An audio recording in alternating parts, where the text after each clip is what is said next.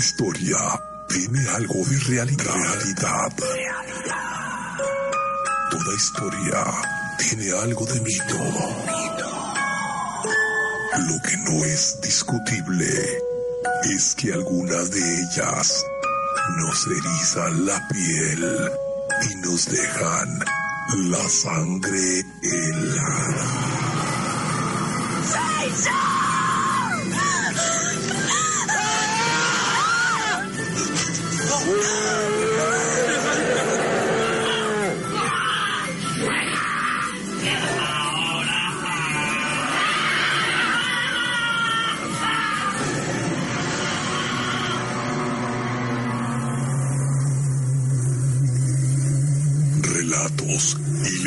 Leyendas urbanas. Y leyendas urbanas. Un viaje al mundo de lo sobrenatural y todo lo referente a los casos paranormales.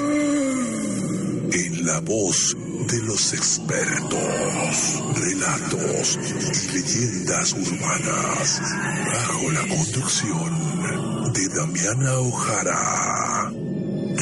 Viernes de 6 a 8 de la noche, con repetición los lunes de 12 a 2 de la mañana. Todos tenemos un lado oscuro. ¿Cuál es el tuyo?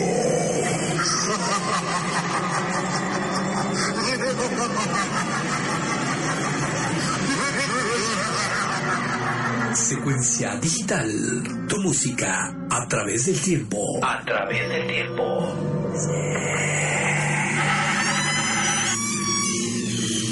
Has abierto la puerta a lo desconocido.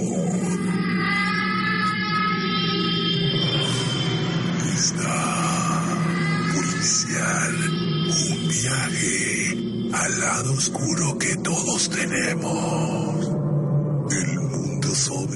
El e inexplicable. Lo que nos hace temblar de terror. Ese lugar donde la mente es nuestro peor enemigo. Relatos y leyendas urbanas. El lado oscuro que todos tenemos.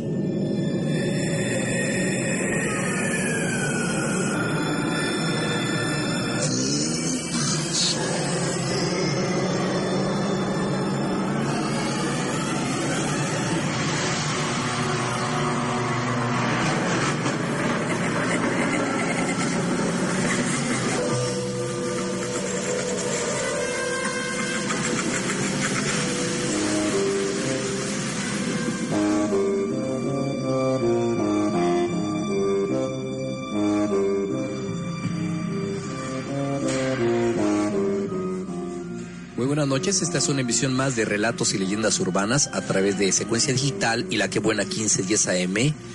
Estamos en esta ocasión haciendo un programa especial que va a tener eh, todo lo relacionado con la celebración del Día de Brujas o Halloween acá en los Estados Unidos y también todo lo que tiene que ver con este tipo de ah, celebraciones que se realizan en Latinoamérica y en México por lo de Día de Muertos. Una disculpa por haber iniciado una hora tarde, lo que sucede es que tuvimos un pequeño problema por ahí, pero ya, ya lo, lo hemos resuelto.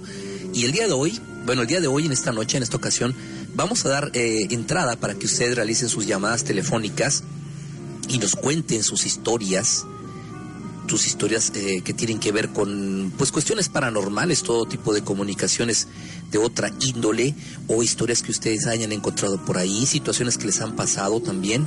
Nosotros les vamos a dar el número de, de cabina, nos pueden llamar aquí a la cabina, el área es 314 942 3808, área 314 942-3808. También estamos eh, centro retransmitidos, también en Estudio Lincoln.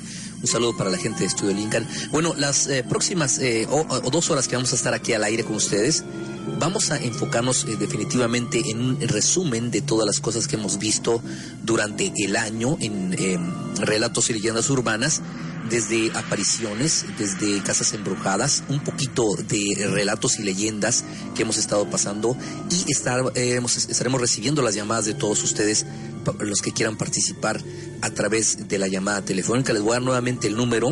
Es área 314 942-3808.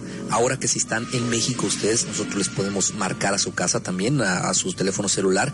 Eh, nada más envíenos un inbox a través de, de los Facebook de la Que Buena 1510 AM o también de Secuencia Digital y nosotros les marcamos para que no tenga ningún costo la llamada. Si es que quieren compartirnos un poquito de las historias que han eh, vivido o que saben de que algún ser querido, algún ser conocido haya experimentado. Aquí no nos ha pasado algo que tiene que ver con lo sobrenatural. Hay gente que le ha pasado de una manera más gruesa, a otros de una manera más tranquila, pero todos de una u otra manera hemos experimentado cuestiones paranormales. Esta noche dedicada a la Noche de Brujas estaremos realizando este programa. Las próximas dos horas abierta la línea telefónica, nuevamente la vamos a repetir, es área 314-942-3808. Pueden llamar y contarnos su historia en vivo al aire. También nos la pueden hacer llegar a través del inbox en la página de La Que Buena. Nos puedes encontrar como La Que Buena 1510 AM o también a través de la página de Secuencia Digital que es www.secuencia-intermediodigital.com. Ahí nos pueden dejar sus historias a través del inbox o también nos pueden eh, pedir que les llamemos por teléfono si están fuera de los Estados Unidos. La llamada la podemos hacer nosotros, nosotros la vamos a pagar. Muy bien, eh, ahora si quieren llamarla, repito el número, es área 314-942-3808. Vamos a regresar, ya está por aquí Damián Ojara, pero los voy a dejar para iniciar con el pie derecho, con uno de los relatos que habla acerca de la gente que tiene comunicación con seres que ya han muerto. Este se llama Relato de los Niños. Y así vamos a iniciar una emisión más de Relatos y Leyendas Urbanas. Regresamos. Estás escuchando Relatos y Leyendas Urbanas.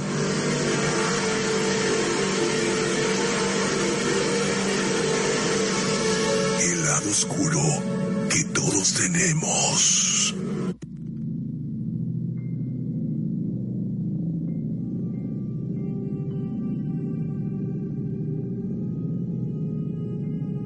En este mundo lleno de energía y dimensiones diferentes, aquel que va más allá de este plano es marginado y sus historias diversas sobre la comunicación con espíritus son muy poco creíbles.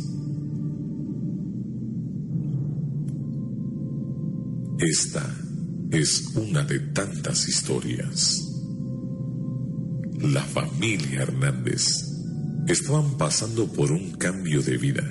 Ricardo, el sustento de la familia, lo habían transferido a una nueva sucursal. Por lo tanto, su familia, formada por su esposa Raquel y su pequeño hijo César de tres años, se mudaron con él a una nueva casa de dos plantas. Ah, qué cansado estoy, amor. Esta es la última caja. Termino y me doy un baño. Mientras atiende al nene, ya debe tener hambre. Cansados con la mudanza, terminan su día agotados y con la expectativa de su nuevo hogar. Oye, mi vida, no me siento muy cómoda en la casa, siento algo raro en el ambiente y más en el cuarto del niño. ¿Será cansancio? Sí, flaquita, eso debe ser. Estaremos bien, es normal que sientas eso. Ya duerme que tenemos mucho que desempacar mañana. Buenas noches. Buenas noches, mi vida. La noche pasa sin problema alguno. Duermen plácidamente. A la mañana siguiente, Raquel prepara el desayuno, dejando a su hijo en la sala viendo la televisión. Pero de repente, una sutil vocecita llama su atención y no es la de su hijo. Mi hijo, ven mi amor. ¿Con quién hablas? Chiquito, ven. El niño se acerca y le dice que no era él quien hablaba, que era un niño que desde que llegaron ya estaba en la casa y que tenía cortadas en su cara. Raquel, al escuchar esto, se queda muy preocupada y comienza a buscar por toda la casa y no encuentra a nadie. ¿Ya está listo el desayuno? Tengo mucha hambre. Desayunamos y le seguimos a desempacar, ¿eh? ¿Cómo la ves, amor? Estoy pensando en comer y yo ni hambre tengo. De verdad, amor, no me gusta esta casa. El niño está hablando con alguien en la sala y yo fui a ver y no había nadie. Él dice que era un niño y que él está aquí desde que llegamos.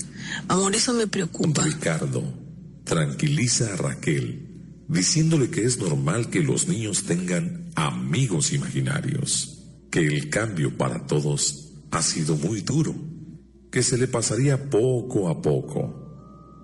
A Raquel no queda tranquila, pero deja el tema. Después de unas horas ya más tranquila, a lo lejos se escucha un llanto desesperado. ¿Qué te pasó, hijo? ¿Por qué lloras?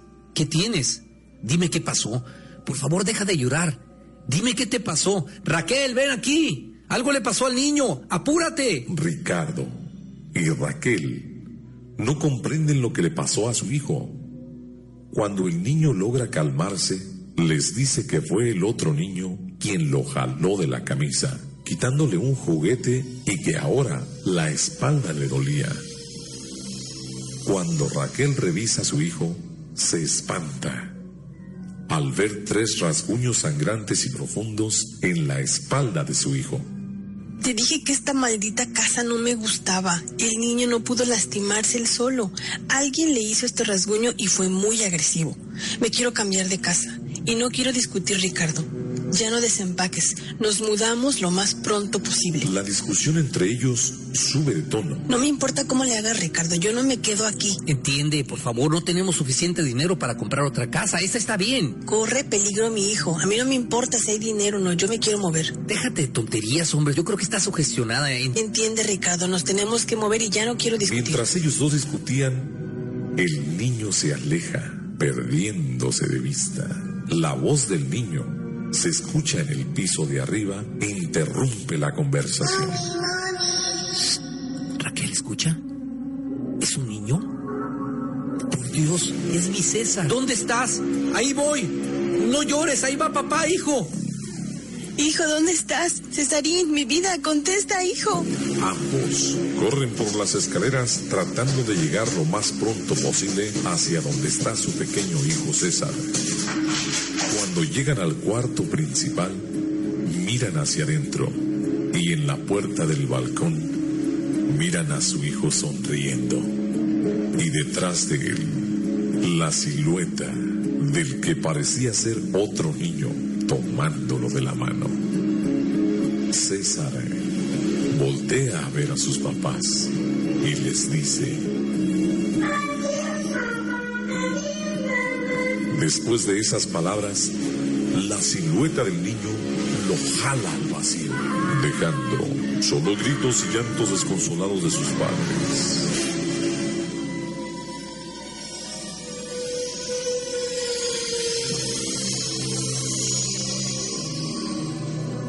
¿Y tú? ¿Has visto a gente muerta? Relatos y leyendas urbanas.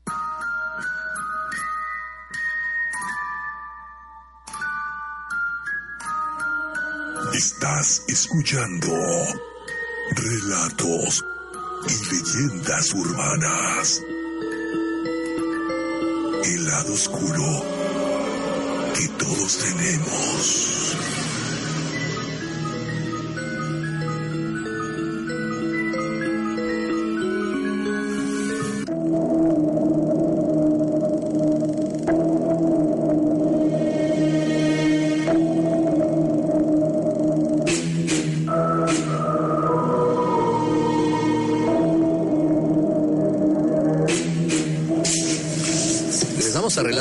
Urbanas a través de la Que Buena 1510 AM, secuencia digital y estudio Polincan. En esta noche, aprovechando que pues ya se presenta el día de mañana la Noche de Brujas, vamos a estar hablando de diferentes temas que tienen que ver con todas las cuestiones paranormales y también enfocarnos un poquito en la cuestión de los ah, relatos que tienen que ver con las apariciones para Halloween y todo eso. Le damos la bienvenida a Damián Ojara. Buenas noches, Dami, ¿cómo estás? Buenas noches. ¿Cómo está toda la audiencia de Secuencia Digital FM y también de la que buena 1510 AM y también de Estudios Olincan que nos están sintonizando? Bienvenidos sean un día más, ya es eh, pues juevesito de, de relatos y leyendas urbanas. Un poco tarde, pero aquí estamos con ustedes, siempre hay imprevistos. Pero hablando de todo lo que nos pasa en lo que es nuestra vida cotidiana, vemos cosas muy normales, ¿verdad? Eh, hacemos cosas muy normales también, pero cuando vemos cosas que son fuera de lo normal, se le llama paranormales, aquellas cosas que no se ven cotidianamente y a unas personas que tienen esa aptitud o esa habilidad de ver la gente muerta o fantasmas o espíritus, muchos de nosotros no les creemos lo que están pasando, ¿no? Y el hecho de que no, no te haya pasado a ti no tienes, no, no te dé el derecho de burlarte de las experiencias que ellos hayan tenido. Hoy en este día los teléfonos van a estar abiertos para que nos puedan contar ustedes sus historias, lo que les ha pasado, nosotros les creemos y bueno, compártalo con la audiencia. Cada historia que ustedes nos cuenten, si lo quieren hacer anónimamente, llaman y no digan su nombre, si no quieren simplemente llaman, nos cuentan lo que es su, su relato y aquí vamos a estar protegiendo lo que es su identidad. Los teléfonos ya se los ha dado Rubén, el, el teléfono en cabina 314 942-3808 y el otro teléfono 314-315-4764. Y también si ustedes quieren el que les llamemos, pues nos da su teléfono por medio de un inbox, de los que ya me conocen a mí o conocen a Rubén, o por medio de la que buena. Y pues simplemente nosotros les damos la llamada para que no gasten, no gasten dinerito. ¿Cómo ven? Excelente, ¿no? El hecho de que puedan conversar y aprovechar esta nochecita que está así medio tétrica para que nos platiquen un poquito de las historias que de pronto les están pasando, les han ocurrido durante su vida. Y entonces el programa de esta noche es precisamente para eso. Pero nosotros también vamos a estar hablando de algunos otros temas más. Vamos a platicarles un poquito de dónde ah, proviene precisamente el, día de Halloween, cuál es su historia, ¿no? De, la noche de brujas, que le llaman. Sí, de dónde viene, de dónde proviene. Muchas personas no saben de dónde proviene sí lo que es el Halloween, de dónde exactamente salió y por qué lo tiene y por qué la gente lo celebra. Vamos a estar hablando acerca de todo esto, pero también les, les repito, si quieren llamarnos, aquí estamos, ya saben, cualquier teléfono, se pueden ir con nosotros también por medio de Skype pueden agregar para aquellos que me están preguntando. Véganos con el, el, user ID o el username o el tu ID nada más, como los hijos del maíz 1, así muy fácil. Sí. Nos agregan y acá entran en la conversación con nosotros. ¿Quieres comentar acerca del tema? Si eres locutor y quieres compartir con nosotros, compartir también tu experiencia o hablar simplemente de lo que estamos hablando ahorita, de experiencias paranormales, con todo gusto te vamos a estar esperando. Saludos para América Gómez también y para Vero y su esposo Rodrigo que siempre están ahí atentos a lo que es el programa de relatos y leyendas urbanas. Excelente, muy bien. Bueno, yo voy a, a comentarles, empezar a platicarles de dónde es que proviene el Halloween, para la gente que no lo sabe, esta celebración que existe desde hace muchísimo tiempo y que se celebra en Europa y pues también en, en América, ¿no? Principalmente en los Estados Unidos y Canadá. Pero resulta que esta contracción de All Hallows Eve víspera de todos los santos, así se le denominaría en realidad. También es conocido como Noche de Brujas o Día de Brujas. Y esta es una fiesta de origen celta que se celebra en la noche del 31 de octubre, sobre todo en países anglosajones, como por ejemplo Canadá, repito, Estados Unidos, Irlanda o Reino Unido. Y en menor medida en Chile, Colombia, México, Perú, Venezuela, etcétera, ¿no? O el conjunto de Latinoamérica y en gran parte pues de España también. A pesar de ser países verdaderamente anglosajones, en Australia y Nueva Zelanda no se observa tanto como en otros países.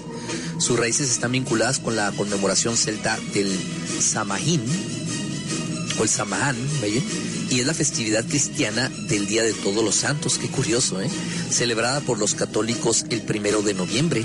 Bueno, se trata en gran parte de un festejo secular aunque algunos consideran que posee un trasfondo religioso, los inmigrantes irlandeses transmitieron versiones de la tradición a América del Norte durante la gran hambruna irlandesa, esta crisis que hubo hace muchísimos años y la cual provocó que pues miles de irlandeses emigraran a los Estados Unidos en aquellos tiempos, ¿no? El día se asocia a menudo con los colores naranja, negro y morado y está fuertemente ligado a símbolos como el Jack O' Lantern, las actividades típicas de Halloween son el famoso truco o trato y las fiestas de disfraces, además de las hogueras, la visita a casas encantadas, las bromas, la lectura de historias de miedo y el visionado de películas de terror. De ahí es donde viene, fíjate, la palabra Halloween Es usada como tal por primera vez en el siglo XVI y proviene de una variación escocesa de la expresión inglesa All Hallows Even, que es lo que decía ahorita, ¿no? Precisamente de ahí es donde viene esto y pues se genera en, precisamente esta festividad céltica, ¿no?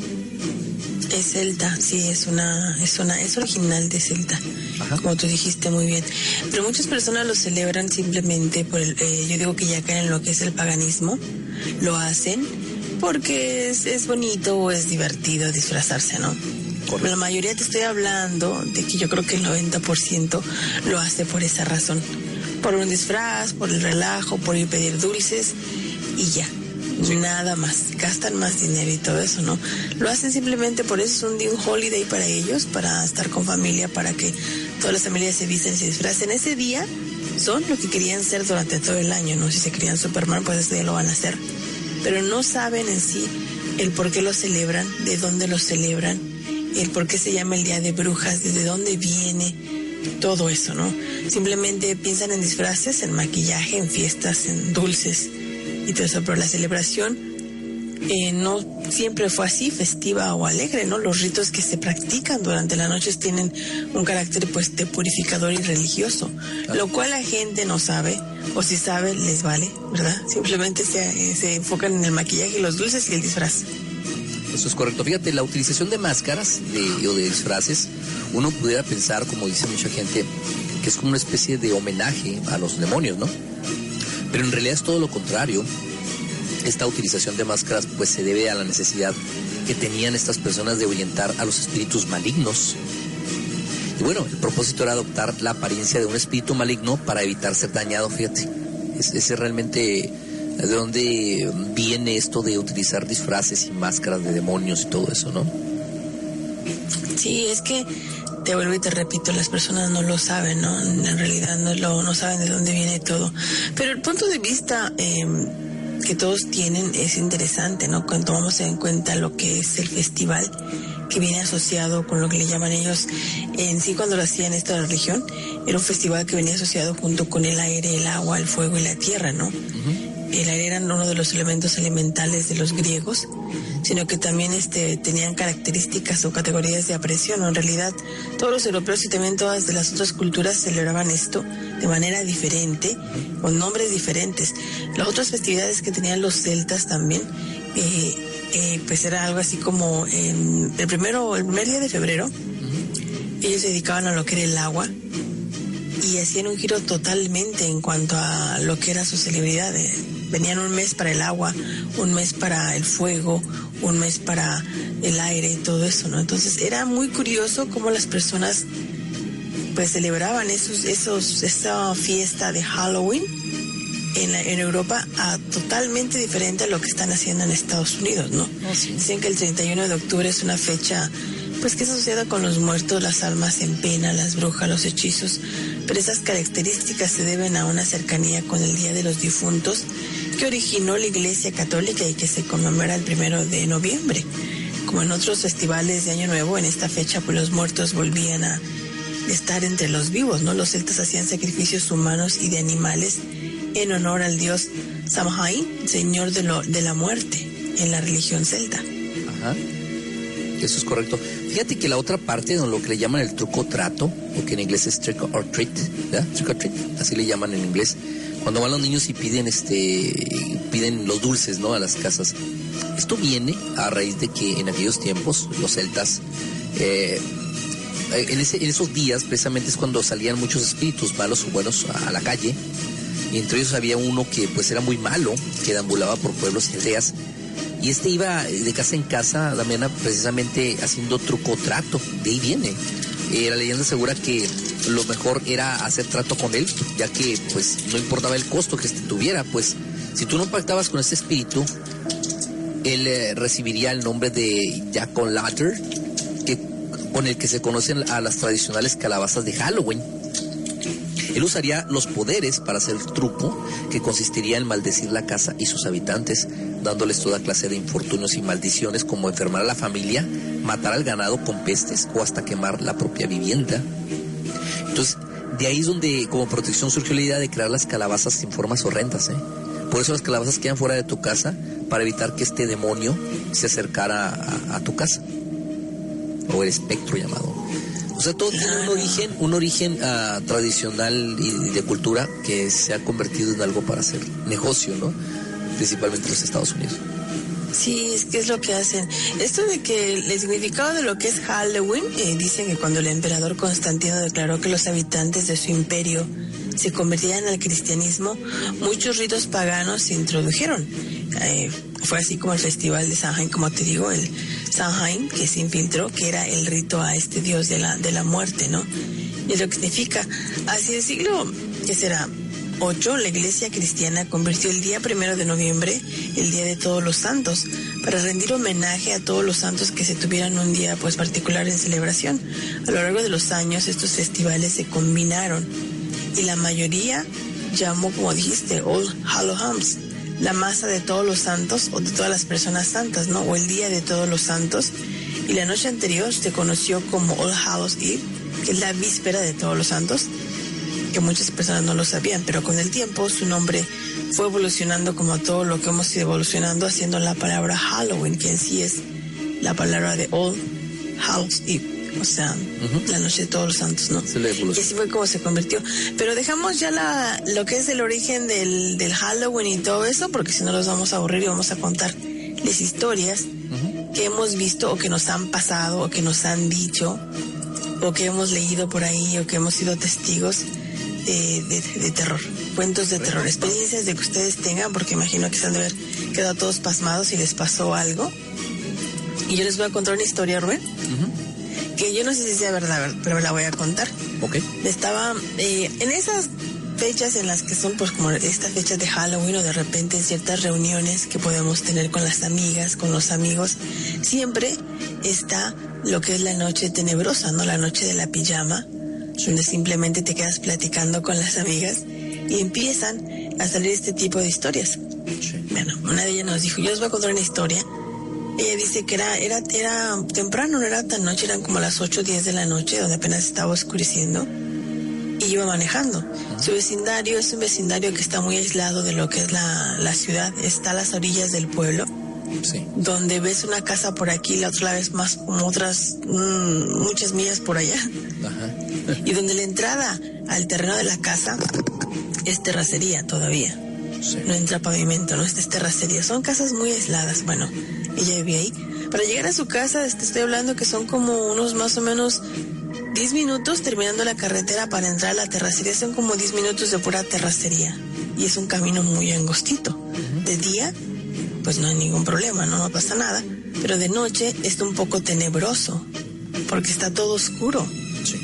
Y todavía hay monte, todo, entonces de repente ves los, los animalitos cruzando y todo eso, ¿no? Entonces ya siempre se va muy despacito porque si han manejado ustedes en terracería o en grava, el carro va muy, eh, a veces te resbala o tienes que ir despacio, ¿no? Sí. Entonces ella iba muy despacito y las luces daban a cierta distancia nada más. Más allá se veía oscuro. Sí. Cuando ella va a dar la vuelta hacia una curva, dice que en la curva vio un niño sentado. Caray. Así sentadito con sus piernas y abrazándolas con sus brazos. Y que dijo, pues, ¿qué está pasando? ¿No? Y el niño estaba como balanceando. Y dijo, a lo mejor alguien le pegó o algo pasó. Entonces ella se bajó.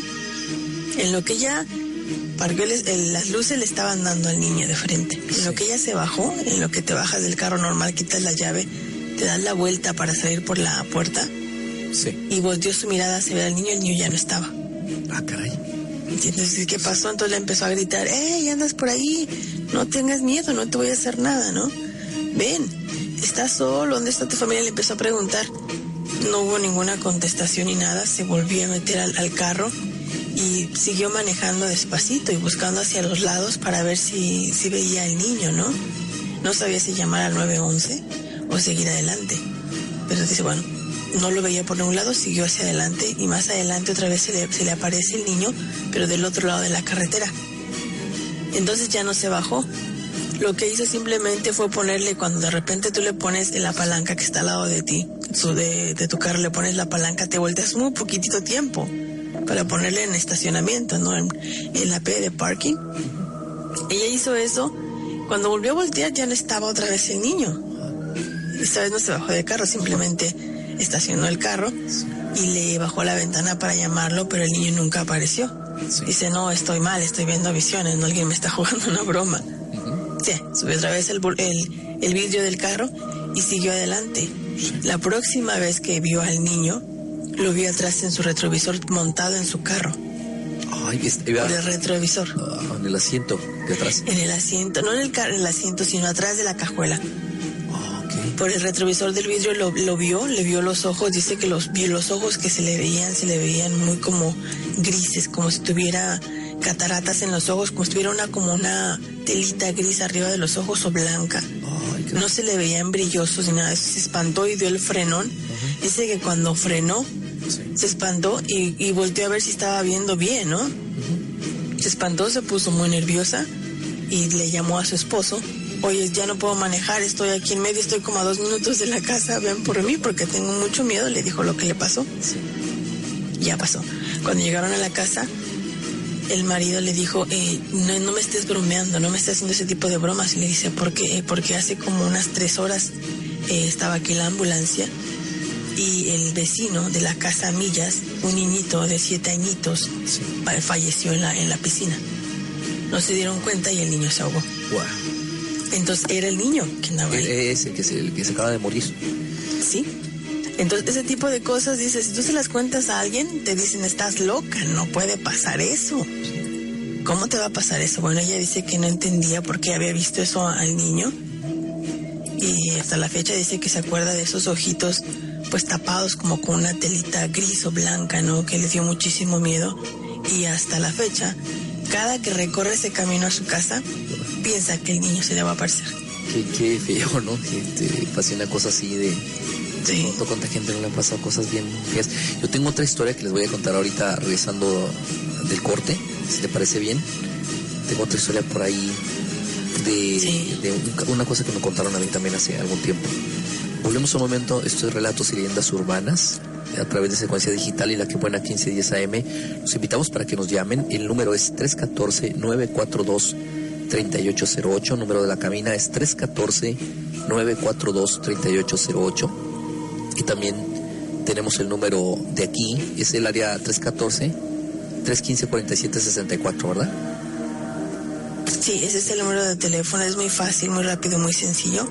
Y ya lo dijo Rubén, 314-315-4764. Si quieren que les llamemos también a, a, México o otro lugar, podemos hacerlo también nosotros, si no les va a costar nada la llamada. Si quieren compartir con nosotros en esta noche las historias de terror. Regresamos rápidamente para contarles una historia más que por ahí me escuché una vez y me dio, sí me dio un poco de miedo, ¿no? La forma en que ocurrió. Regresamos a Relatos y Leyendas Urbanas.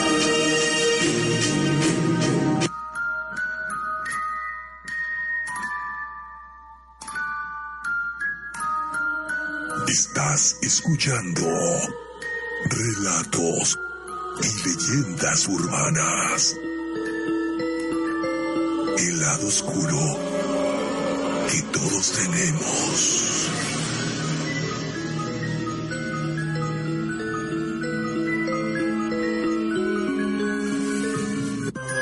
En la historia, el hombre que se convierte en el jinete sin cabeza es un mercenario alemán contratado por la Armada Británica en 1776 para apoyar a los soldados británicos que dieron vida durante la revolución. Este es cazado por soldados enemigos cerca de Sleepy Hollow, Nueva York, y decapitado con su propia espada. De acuerdo con la leyenda local, el jinete sin cabeza aparece en forma de espíritu para tomar la cabeza de los vivos. El personaje central de la historia, Ichabod Crane, ignora las advertencias sobre el peligro y encuentra un destino incierto a manos del jinete. Mito o realidad. ¿Usted qué opina? Estás escuchando relatos y leyendas urbanas.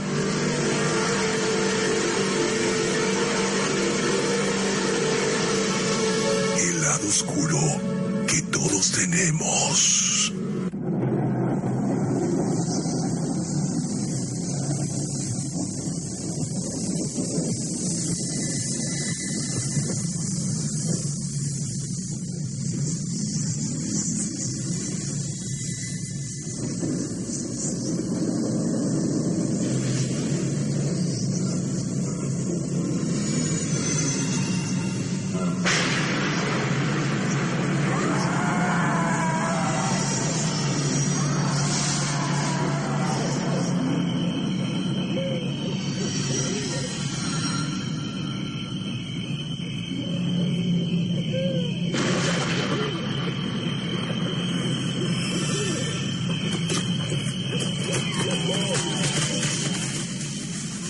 Regresamos a Relatos y Leyendas Urbanas a través de la que buena 1510 AM y también secuencia digital. Esta noche estamos eh, dando puerta abierta para que ustedes nos llamen por teléfono y nos cuenten sus historias de terror o casos paranormales que les han pasado o que han escuchado de parte de otras personas. Damiana, ¿cómo ves? Sí, las personas que tengan su historia, háganlo saber. Si, como les dije, si eres locutor o eres radio escucha, acércate aquí con nosotros, entra al Sky si quieres eh, contarnos tu historia. Con mucho gusto, de manera anónima. Entra al Sky, te agregamos y puedes estar con nosotros comentando eh, tu historia, tu experiencia, simplemente. Nos puedes escuchar por medio de la que buena o secuencia digital o estudios o Lincoln. Aquí estamos simplemente para ti. Eso es correcto. Oye, yo les iba a platicar acerca de una historia que yo escuché en una ocasión de parte de una persona que me la contó. Se me hizo un poco pues en un principio fantasiosa, pero tratando de ubicarme en el cuadro como ocurrieron las cosas, yo creo que también me hubiera asustado bastante. Es que resulta que este muchacho, el que me contó lo que le pasó, dice que él, vive en Guanajuato. Y él estando en Guanajuato eh, fue a visitar a una amiga y ya se regresó tarde. Entonces, eh, él vive por la zona centro de Guanajuato, donde está el empedrado, pues donde más empedrado de Guanajuato. Sí, sí sabes más o menos a qué me refiero, ¿no, Damián? A ver, repíteme que de repente se me fue el audio al final. Sí, bueno, te, platicaba que esta persona, me, él vive en Guanajuato y me contó que en una ocasión fue a visitar a una muchacha y ya regreso de, ver a esta chica. Dice que cuando iba para la casa iba caminando por una calle empedrada. Allá los callejones hay unos que son muy pequeños, ¿no? Empedrados. Cuando venía de regreso, él sintió que alguien lo venía siguiendo. Entonces, uh, él volteó hacia atrás para ver qué es lo que estaba pasando. Dice que veía como una mujer que venía atrás de él. Él pensó que era una prostituta porque traía como un vestido muy corto. andaba enseñando. Pues no enseñando, pero un vestido corto, muy, muy cortito. corto, Entonces, eh, eh, muy delgada, dice la, la, mujer, se veía muy delgada. Entonces, él, él se detuvo un poco para observarla y, la mujer se detuvo como observándolo de lejos. Estamos hablando de una distancia probablemente unos, unos 30 metros de distancia. Él siguió caminando y él sentía como la mujer lo seguía, ¿no? Esta mujer iba en tacones. Entonces, ya de pronto cuando él, dice que sentía en la espalda que la mujer ya estaba a unos cuantos metros. Sentía los pasos de la mujer, no sé, a dos, tres metros de él y cada vez más cerca. Pero cuando él giraba hacia atrás la veía a 30 metros de distancia. Seguía caminando, pero ya más rápido se empezó a asustar y sentía que la mujer ya iba a casi espalda de él, estaba de una distancia del metro. Cuando giraba otra vez, la mujer iba a, 30 metros de distancia. Cada vez la sentía más. Entonces ya él optó por correr. Dice que cuando él iba corriendo, él sentía que la mujer corría junto con él, atrás. Entonces dice, lo que sentía era espantoso. Dice, imagínate, sentía que en cualquier momento me iban a agarrar por atrás. En cada oportunidad que él tenía para girar hacia atrás, dice, él volteaba y veía a la mujer corriendo, pero a 30 metros, no estaba ahí. Entonces seguía corriendo, llegó hasta la casa, abrió la puerta desesperado y se subió. Dice que él subió y él vivía en un segundo piso, tenía una, terraza. Entonces subió al, al segundo piso, ah, bueno, a la terraza, y se asomó hacia afuera y la vio llegar a ella unos segundos después. Pero ya venía en cuatro patas corriendo. En cuatro patas. Entonces dice que, que, traía incluso las, las, este, la falda la traía arriba, se le podía ver la ropa interior. Dice la mujer, haz de cuenta, dice, como si fuera un perro. Estaba olfateando la puerta. Olfateaba la puerta. Si yo la estaba viendo desde arriba, nunca me vio. Y así como la vi, que se incorporó, o sea, se, se, se, incorporó la mujer cuando ya vio que no lo, no lo pudo encontrar y se, se, fue caminando rápido otra vez, por donde venía. Me asustó mucho ver cómo llegó en cuatro patas, pero corriendo con un animal, hace cuenta, pero con cuerpo de mujer, nunca cambió su aspecto, ¿no? Pero andaba gateando. Se arrastraba, me imagino, ¿no? Es como un animal, en cuatro patas, ¿no? Me llamó mucho la atención eso que él me contó. En principio se me hizo como muy fantasioso, pero después me puse a pensar, si yo estuviera en el lugar del niño, me dado bastante miedo. Es que hay historias que de repente pueden ser muy simples, pero en el momento en el que te pasan las cosas, eh, es todo un infierno, ¿no? El sentir esa sensación de que alguien te ve, por ejemplo, o cuando llaman tu nombre, o cuando te mueven las cosas del lugar, o cuando ves cosas muy feas, ¿no? Muy espantosas de repente que dices, no lo puedo creer, qué cosa me está pasando, ¿no? Una historia más que nos cuentan acá en el Facebook. Dice, tienes razón, a veces cuando le pasa a uno las historias, no nos las creen. Y por lo mismo mejor no las quedamos calladas y no las contamos. Es normal que si existe el bien, existe el mal también. Si hay ángeles y crecen ángeles, existen los demonios.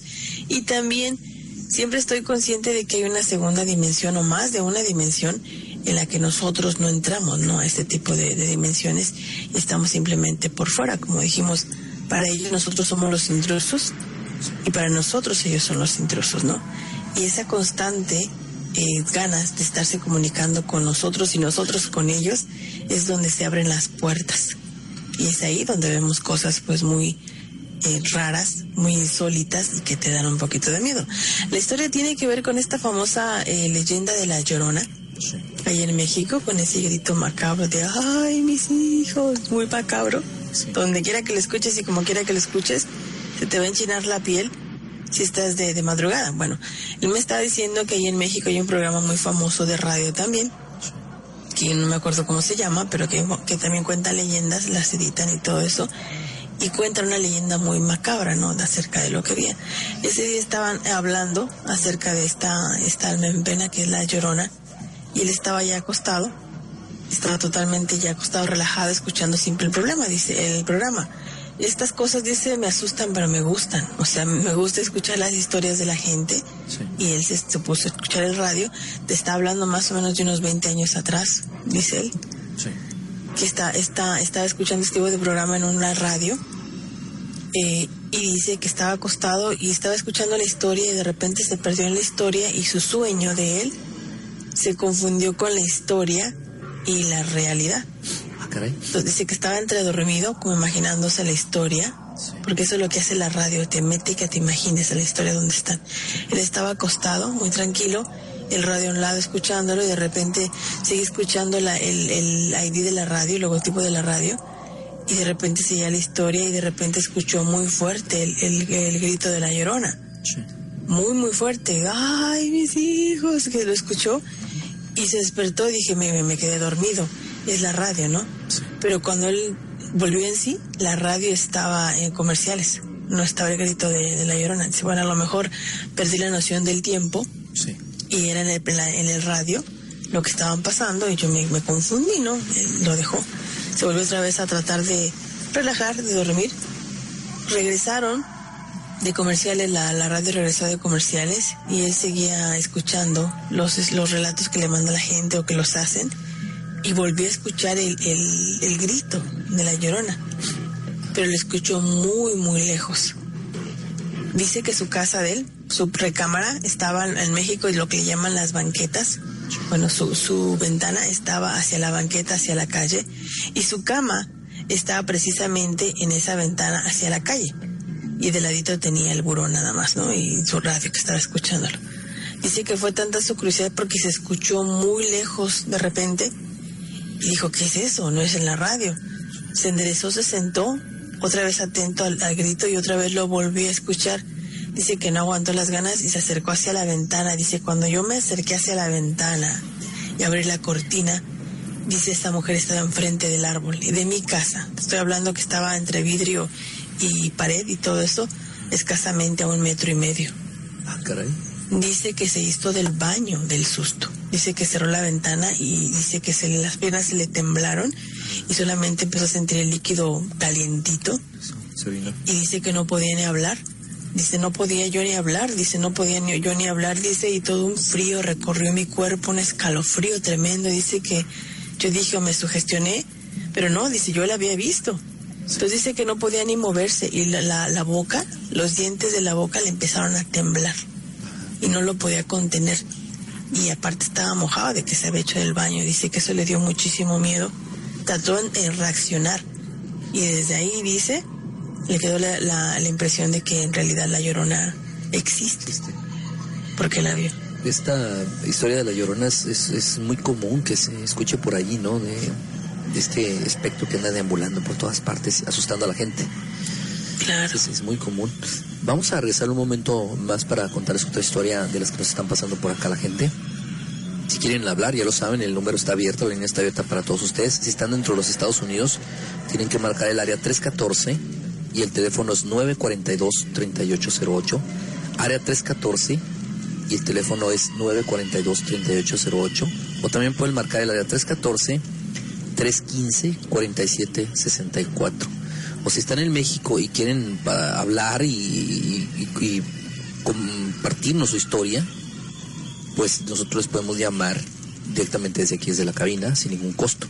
Simplemente háganle llegar por ahí un inbox a Damián Ojara o aquí en La Que Buena y les marcamos nosotros para conversar con ustedes acerca de otras historias que tenemos. Vamos a regresar un momento más, nos vamos a dejar con otro relato, se, se llama Relato de Hotel. Regresamos un momento más aquí a La Que Buena, 1510 AM, secuencia digital y estudio Olinka. Volvemos.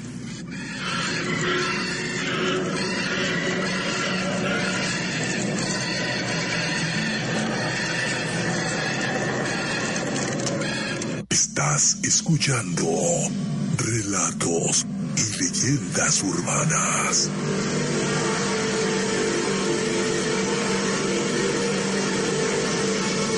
El lado oscuro que todos tenemos.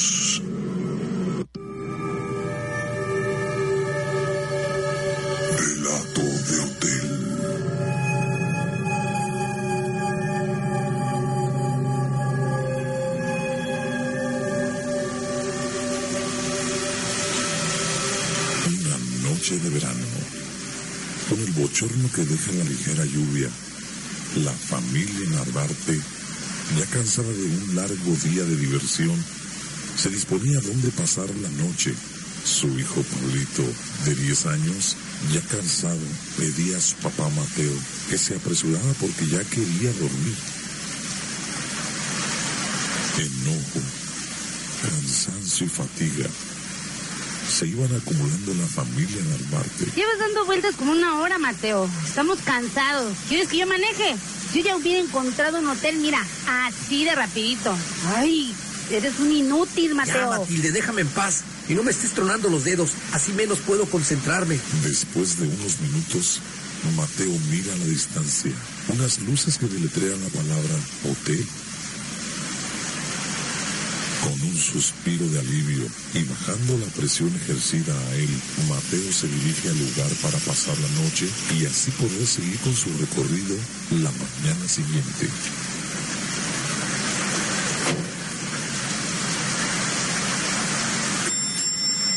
Al entrar al lobby del hotel, estaba una mujer con una mirada fría. Él pide una habitación y la mujer sin mencionar palabra alguna y con un gesto de molestia le da las llaves de la habitación número 18. Vaya, eso sí lo pudiste hacer rápido. Hmm. No eres tan... Ah, ya olvídalo. Dame las llaves. Pablito, vamos, tu padre nos alcanzará después. Ay. Mateo se fue a la barra del hotel a tomar un trago, molesto por el comentario de Matilde. Después de un par de copas más, Mateo se va a su habitación. En el pasillo, a lo lejos, se ve una mujer de avanzada edad, a la cual le pregunta, Disculpe, señora. ¿Usted sabe en dónde está la habitación número 18? Buenas noches, señor. Primero se saluda y después se pregunta. Está aquí enfrente. Mire, ¿está usted tomado? Vaya a descansar, que le espera una noche muy larga. Si me necesita, andaré por los pasillos. Este gesto de amabilidad le había hecho sentir bien a Mateo. Con una sonrisa en su rostro, Mateo entraba a su habitación. Mateo, Pablito está sangrando mucho. No te quedes ahí parado. Haz algo. Al lado de la cama, su hijo Pablito bañado en sangre. Pablito se había caído de la cama por andar brincando. Mateo, angustiado y apresurado, sale corriendo del pasillo en busca de la viejecita amable. Necesitamos un médico. Por favor, ayúdeme, señora. Mi hijo se acaba de golpear la cabeza y está sangrando ¿Qué mucho. pasa? Tranquilo. Vamos a ver a tu hijo. Yo fui enfermera. Veré qué es lo que le pasa. Ambos entran a la habitación. La viejecilla amable atiende a Pablito con mucha dulzura y esmero. Matilde, agradecida con la viejecilla, le trata de dar dinero por la atención dada a su hijo. Pero la viejecilla no acepta. Solo le pide que sea mejor esposa, que valore lo que tiene y que pague con amor lo que con amor ella ha creado, su familia, que cuide de ella. Ya con la situación controlada, Mateo con gozo y alegría en su corazón voltea a ver a su familia con una mirada de amor. En ese preciso momento en el que Matilde le gritaba a Mateo llena de reproches y menosprecios hacia él. Mateo, eres un inútil. Yo aquí batallando con tu hijo y tú de borrachote. Ya ni la friegas. ¿Me estás oyendo, Mateo? Te estoy hablando, Se inútil. comenzó a sentir un frío en la habitación. Mateo lo estaba sintiendo y no prestaba atención a los gritos de Matilde. La habitación se oscureció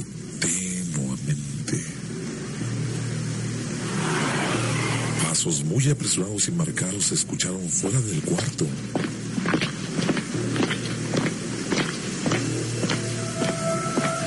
En el pasillo, debajo de la puerta, se veía una sombra sin ruido alguno. La luz se apagó.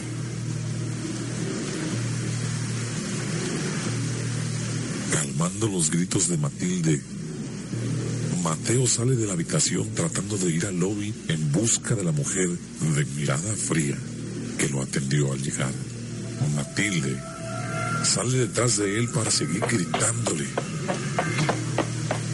Mateo no hace caso de los gritos de Matilde.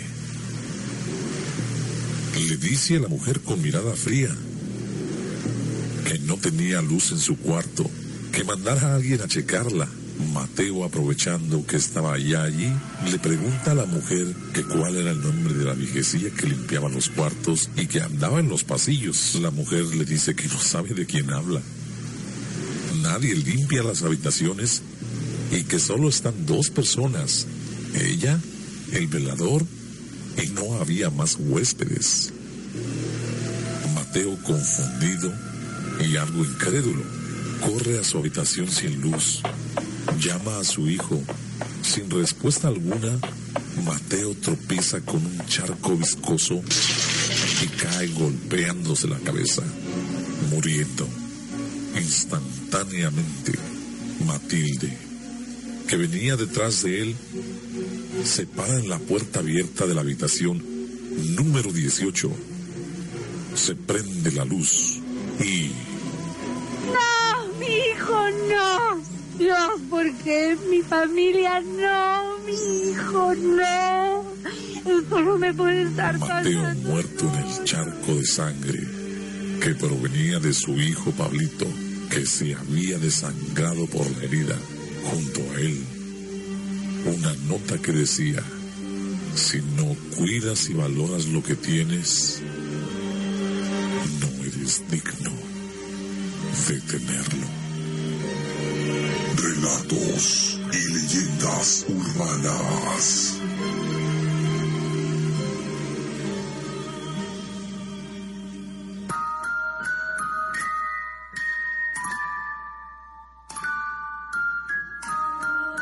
Estás escuchando Relatos y leyendas urbanas.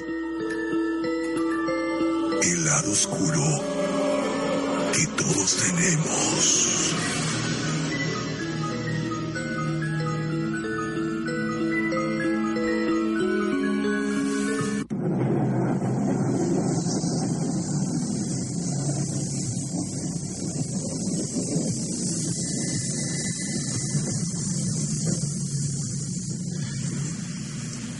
Hoy regresamos a Relatos y Leyendas Urbanas a través de Secuencia Digital, tu música a través del tiempo y la que buena 15 10 AM, así como nuestros amigos de Estudio Linca que nos permiten la retransmisión de este programa.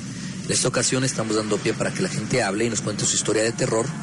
Y también nosotros estamos compartiendo las que nos pasan por ahí a través del inbox de Secuencia Digital o de la que buena 15 10 AM. Estamos también ojalá en un servidor aquí desde hace una hora listos con esperando sus llamadas. Ya tenemos por ahí en la línea telefónica a nuestro amigo Mario Chávez, que también nos va a contar algo de esto, ¿verdad, Mario? Buenas noches, ¿cómo estás? Buenas noches, ¿cómo están ahí? Bien, Mario, bien, aquí andamos esperando. Tienes por ahí, ah, nos platicabas afuera del aire que te han pasado algunas cosas, ¿no? respecto a eso nos vas a contar una alguna de estas anécdotas. Sí, este, yo pienso que al principio todo lo que empezó, como te había comentado, de, de porque con mi abuela. Eh, pues llega la curiosidad cuando está uno de, joven, este, con eso de la Ouija. En la mañana, en el programa de la mañana están hablando sobre la Ouija. Este, unos dos o tres días después de mi cumpleaños, cuando cumplí 13 años, eh, jugué la Ouija con cuatro amigos y cada quien sacó con sus ideas de cosas, este, dijeron que teníamos que tener una veladora blanca y las demás tenían que ser negras. ¿En serio? no sé dónde sacaron esas ideas ellos. Este, pero la cosa está que cada quien iba a escribir algo en un cuaderno, lo que uno más deseaba y lo que uno quería saber, y nomás tenía que pensarlo y empezar a jugar con la Ouija. Bueno, la cosa está que todos jugamos, la Ouija y todo eso, teníamos las veladoras prendidas y todo eso, este, pues nada, nada, supuestamente nada pasó, y este, eh, en la mañana, mi, cuando ya desperté, mi, este, miré mi cuaderno donde yo apunté mis cosas, estaba vomitado el, el, cuaderno mío.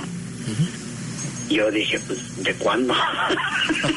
Este, no, le, no le tomé mucha importancia. Y, y, lo dejé así y este y empezaron de ahí empezaron empezaron sueños y después lo miraba bien clarito que pasaban las cosas. Y yo, fue una de las cosas que, que yo en el cuaderno que yo escribí, este, que, que yo quería darme, quería enterarme de las cosas de, antes de que pasaran. Como premoniciones. Sí, yo quería, yo quería pues estar, o sea, yo, yo lo hacía como por, porque a veces que le quería hablar a tal chava o que si me iba a pasar algo malo yo quería saberlo antes. Correcto y ya me empezó a pasar como en sueños y en sueños, en sueños. Y hasta la fecha, ahorita a veces sueño cosas y si no se las cuento a alguien, pasan. Y yo, ¿será que por eso yo, yo me gusta platicar mucho con la gente? hasta mi, A veces sí se me olvida el sueño, cuando no le pongo mucha importancia así, pero cuando se los, los veo muy, muy realistas, prefiero contárselo a alguien, porque no quiero que, que me vaya a suceder. O, sea, pero... Tengo ese temor. Tú tienes el sueño, digamos, de que algo malo te va a ocurrir, se lo cuentas a alguien y ya no pasa. Y ya no pasa. Ya no pasa. ¿Y, has soñado que a la otra gente le pasa algo? Ah, no precisamente. Déjame te digo una de estas, este, mi, mi hermano, este, este Alfredo, pues está de testigo. mi abuelo, mi abuelo estuvo enfermo. Sí. Y nosotros crecimos con él, nos juntábamos mucho con él. Nosotros nos gusta trabajar con él, era carpintero este y pues le ayudábamos a hacer muebles y esas cosas. Bueno, la cosa está de que él se enfermó y nosotros acá y él quería vernos. Ya los doctores decían que la mejor ya no ya no pasaba. Sí. Y este y pues nosotros acá mi mamá fue al aeropuerto del Paso, ella pagó por los boletos de avión para que nosotros fuéramos de inmediato para allá. Cuando estábamos cuando estábamos ya en el, yo y mi hermano estaba en el aeropuerto. Sí está, detuvieron, fíjate, detuvieron el vuelo por 10 minutos, porque nosotros dijimos, dijimos que era emergencia cuando los boletos, porque íbamos a, porque tal vez íbamos a ir a un funeral o íbamos a ver al, al vuelo al hospital. Y en todo ese tiempo que estuvimos ahí, mi nombre no aparecía en la computadora. En la computadora del paso sí estaba, pero en la computadora que han no. Nada más salía el nombre de mi hermano. Y en lo que estaban en esas transacciones, mi abuelo murió. Uh y este y no ya, ya no quise yo ir y el feo dijo si no vas tú yo no voy y bueno la pasé la corta este tres meses después viene mi hermano el más chico este y estuvo aquí uh, por unos días de vacaciones Pero antes, de, antes de que él viniera, yo tuve un sueño. Sí. Y yo decía, en el sueño, yo miraba que mi abuelo iba a venir a visitarme. Ok, este, y pues no se lo conté a nadie. Pero porque yo, yo en mí estaba de que si no se lo, si no se lo contaba a nadie, a mí iba a suceder eso. Y decía, a ver si es cierto que va a venir, él ya está muerto. Sí. Y mira, en, eh, ahorita me estamos escalofríos. este, hoy, eh, yo vivía en la casa vieja de, de, en la parte de San Luis, en, el, en, la parte central de allá de San Luis. Y este, y yo oí rechinar los escalones que venía alguien subiendo. Sí. Y yo dije, alguien se metió, ¿verdad? Y pues me senté en la cama. Y este, y cuando yo oí más cerca los pasos, me quise parar y volteé y miré a mi abuelo parado. ¿Lo, viste parado? Este, y, y nomás yo lo estaba mirando arriba abajo y, él se me queda mirando y nomás suspiró y me dice, usted se vino a vivir tan lejos. Dijo, me tomó este, todo este tiempo caminar hasta acá para venirme a los pies de usted. ¿Cuánto, cuánto, estamos hablando de cuánto tiempo tras Fueron tres meses. Del momento en que él murió? Él murió. ¿Él estaba en Ciudad Juárez o estaba en El Paso? Él estaba en Ciudad Juárez. Ciudad Juárez. Y la cosa está de que lo miré tan clarito, tan clarito, tan clarito, que tuve la oportunidad de, como decirlo, escanearlo, o sea, lo miré de, aquí a esa cabeza. Sí. Y este, y, se me quedó tan grabado todo, todo en detalle, este, y, y pues cuando vino mi hermano, este, yo no se lo conté, ya eso ya no se lo yo, yo no se lo conté a nadie, este, porque dije nadie me va a creer. Dije, y acaba de fallecer, y si se lo digo a alguien, van a decir que es una burla. Ya ves cómo es a veces la familia. Sí, pues no lo quieren creer. Y llega mi, hermano, llega ahí al, apartamento, estoy platicando con él y se me hizo fácil, porque yo me comunico mucho con él, se me hizo fácil contárselo. Le dije, ¿sabes qué? Mire, mi abuelo traía un traje café, la corbata era con café beige y blanco, dije, y traía su cabello bien blanco, blanco, peinado hacia atrás, y andaba en puras calcetas blancas, no traía zapatos estábamos comiendo y se y, se, se, me quedó mirando, se le enchinaron así los brazos, como está bien velludo su brazo, le hicieron así. Dijo, ya no me digas más. Dijo, espérate. Y luego se para y va a su maleta y lo sacó unas fotos. Dijo, descríbemelo otra vez. Y se lo describí otra vez bien detalladamente. Le dije, ¿sabes qué? No se me olvida. Le dije que traía una, una bufanda color cremita. Y se le salieron las lágrimas. Este y me avienta la fotografía en la mesa. Y dijo, así como me lo estás describiendo, dijo, así lo enterramos. Y, y, este y mi hermano se lo contó a mi mamá y mi mamá empezó a llorar, dijo que porque a ella no se le aparecía. Porque ella andaba en el aeropuerto este, tratando de sacar los boletos y, no tuvo la oportunidad de despedirse de él. Sí. Este, y y de, ya de, de, ese tiempo para acá, este, como que agarré un poquito más del temor de eso de no contar las cosas a la gente. Este, y a, a, una cuñada, a una cuñada mía, este, él se fue a, a Michoacán. Sí. Este, y se llevó puros ah, cheques de viajero, esos del American Express. Sí y nadie se los podía cambiar allá en el pueblo donde estaba y se vino hasta la frontera a cambiarlos y lo, lo saltaron y, lo mataron. Ah. Mi cuñada se tuvo que ir y nosotros estábamos viviendo en una, en una casa allá en medio, en medio de nada. Y nos dijeron que si nos podíamos ir a cuidar su, su casa, en lo que ella iba y arreglaba todo eso del funeral. A mí su casa nunca me gustaba, mm, yo sentía un escalofrío cuando yo entraba a su casa siempre. Este, bueno, cuando nos quedamos ahí, estaba yo y mi esposa, me acuerdo que ella estaba embarazada, este, y, ahí tenían un, teléfono, esos que le ponías, le pones el dedito y le das vuelta, esos que, rotaban, ok, este, pues ya, ya, era, ya era tarde, este, y, este, sonó el teléfono, y me, me paré, dije, le dije a ella, dije, a lo mejor es tu hermana, me paré, y voy y digo, bueno, y se oía nomás así como pura estática. Y no era nada. Dije, a lo mejor se le perdió la llamada y colgué. Fui me acosté otra vez. Y ni, ni, no pasó ni un minuto y volví a sonar otra vez. Me paro y otra vez lo mismo. Y yo le dije, dije a mi esposa, le dije, a lo mejor ese teléfono no sirve. Y lo suena otra vez, se para ella y ya nos decía que se oía, se oía como que alguien estaba del otro lado del teléfono, pero no contestaba a nadie. Sí. Pero nomás se oía como que alguien respiraba. Caray. Y luego pues ya colgó ella y vuelve a sonar y voy yo bien enojado. Le digo, bueno, no contestó nadie. Desconecté el teléfono de la pared, me dio coraje. Yo me acosté y que suena el teléfono. Desconectado. Desconectado. Desconectado. Estaba desconectado y sonó el teléfono. Sí. Desconectado, mira, yo no te estoy echando mentiras, ella está de testigo, ahorita te lo estoy diciendo y todavía me está dando escalofrío de, de eso. Sí. Este, bueno, en, en ese poquito transcurso de tiempo, pues ya como al mes llegó su hermano otra vez y se la pasaba por llorar y llorar y llorar. Yo le dije a ella, sabes que yo no puedo estar viviendo aquí. Dije, tenemos que buscar un lugar porque me voy a volver loco y nomás lo estoy escuchando que nomás está llorando y llorando y llorando. Y este, y rentamos una casa.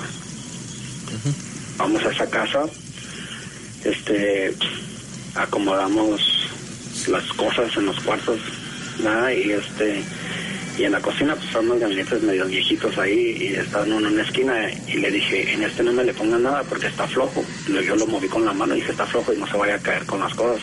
Dije, en la mañana lo arreglo. Dijo, dijo ella, ah, no se cae. Y le metió cosas. Y luego, este, no- ya no vamos a acostar. Y nos en cuanto apagamos las luces, apenas estamos hablando ahí qué vamos a hacer el siguiente día, que se escucha que se cae el gabinete y salta, se oye el cristal, todo platos, vasos que truenan por allá en la cocina. Dije, te lo dije que se iba a caer eso, le dije, ¿sabes qué? Y nadie yo me va a va, va a barrer eso, si no nos vamos a levantar ahí dormidos en la noche, nos vamos a cortar todo ahí. Sí. Y este, vamos a la cocina y no hay nada tirado en el piso. Más el puro sonido, ¿no? se oyó así el sonido bien fuerte, bien así que hasta nos espantamos ah, eh, como se oyó de fuerte el golpe y nos quedamos mirando yo y ella y yo le digo pues qué es lo que está pasando dije nos acabamos de venir con tu hermana y está pasando esto aquí y nos quedamos mirando y, y ya no hicimos caso ah, dejamos todas las luces prendidas en la casa y ya no hicimos caso como a la semana este pues eh, no sé si tú te enteraste que en el, en el 93 estaban predictando que iba a haber un temblor bien grandísimo aquí en Missouri, que no sabía eso. hasta el río Civil por otro lado, no sé qué tanto. Bueno, la cosa está que estamos acostados, ya, ya, eran, ya era la madrugada, y pues que empieza según que es que a temblar, según nosotros. Ajá. que se levanta también ella toda espa- espantada y todo y, y yo apenas me, me quiero parar y ella se levanta prende la luz para según ella agarrar cosas y ella mira que todo está tranquilo y nomás la cama es la que se estaba sacudiendo y yo todavía estaba sentado en ella se movía. Ahora se estaba moviendo, ya está, yo sí me paré porque me espanté y todavía estaba yo parado, volteé a mirar la cama y la cama todavía estaba moviendo. Ajá. Y yo le dije, ¿sabes qué? Nos vamos de esta casa. Le, le marco a la señora, nos venía a la casa en la mañana y, y se me fue la voz. Ajá. Y estaba mi esposa decía, ¿estás jugando? Y yo también le digo a ella, pues no, así como cuando se te va la voz cuando te quiere dar gripa o te dio gripa, ¿sí? Que apenas estás como murmurando las cosas y yo queriéndole decir a las señoras lo que estaba pasando y no sé, no me salía la voz. Y esa, a esa casa, eh, yo, yo les podría, les podría contar algo que pasó ahí, pero como hay gente involucrada, Sí. si están escuchando, no, no quiero que vayan a se vayan a... sí, después a decirme de algo porque es algo bien delicado que pasó en esa casa y, y no debe haber pasado. Pero este ahorita si quieres cuando salgamos fuera del aire te lo cuento. Está muy Este, bien, Mario. Parece perfecto. Muy bien. Pues eh, vamos a un corte, regresamos ahorita a Relatos y Leyendas Urbanas. Estamos este, recibiendo las llamadas y las historias de la gente que nos está haciendo llevar también a través del, de Facebook. Están llegando por ahí algunas historias que queremos contar al aire. Y también, este, si quieren llamar, la área es eh, 314-942-3808. Es área 942-3808. También el área, el otro teléfono es 314 315-4764. Cualquiera de los dos números pueden marcar para que puedan contarnos su historia, como lo está haciendo ahorita Mario Chávez. O también nos puedes enviar un inbox, eh, que la mayoría de la gente lo está haciendo de esa manera, a través de un inbox para poder comentar el relato o lo que nos quieren ustedes platicar, si es que no lo quieren hacer de viva voz. Vamos a regresar un momento más, Mario, ¿te parece bien? Entonces, estamos en relatos y leyendas urbanas a través de secuencia digital y la que buena 1510 AM. Volvemos.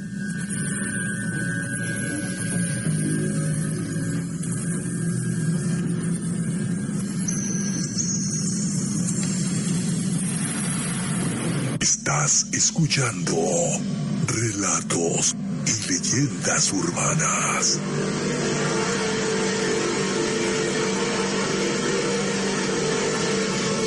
El lado oscuro todos tenemos.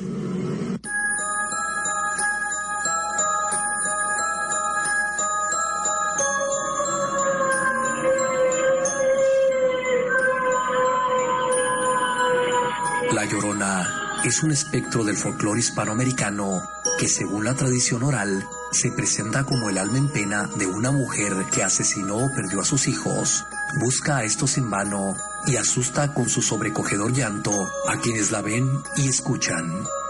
Si bien la leyenda cuenta con muchas variantes, los hechos medulares son siempre los mismos.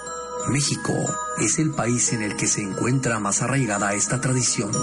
Según la tradición mexicana, la leyenda de la Llorona nace donde hoy se encuentra la Ciudad de México, enfundada en un vaporoso vestido blanco y suelto los negros y largos cabellos, siempre lamentando la trágica suerte de sus hijos. ¿Realidad o mito? ¿Usted qué opina?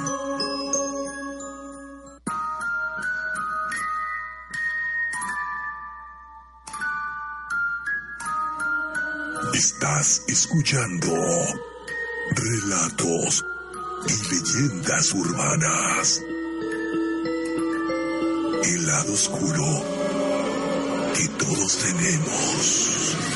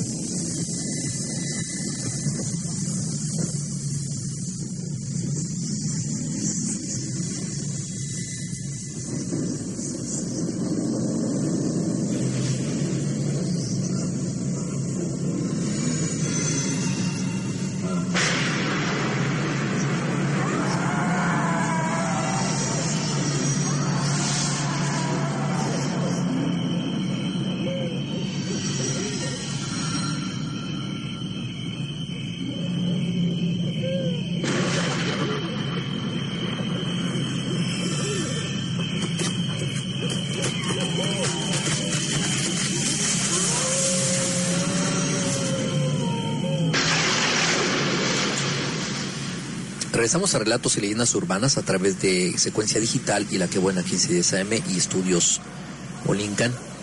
Bueno, estamos hablando en esta noche en historias de terror. Tenemos la línea abierta para que nos llamen nos platiquen lo que han estado, lo que han vivido ustedes, como en el caso de Mario que nos está contando lo que le tocó vivir de parte de una experiencia paranormal con su abuelo y otras cosas más.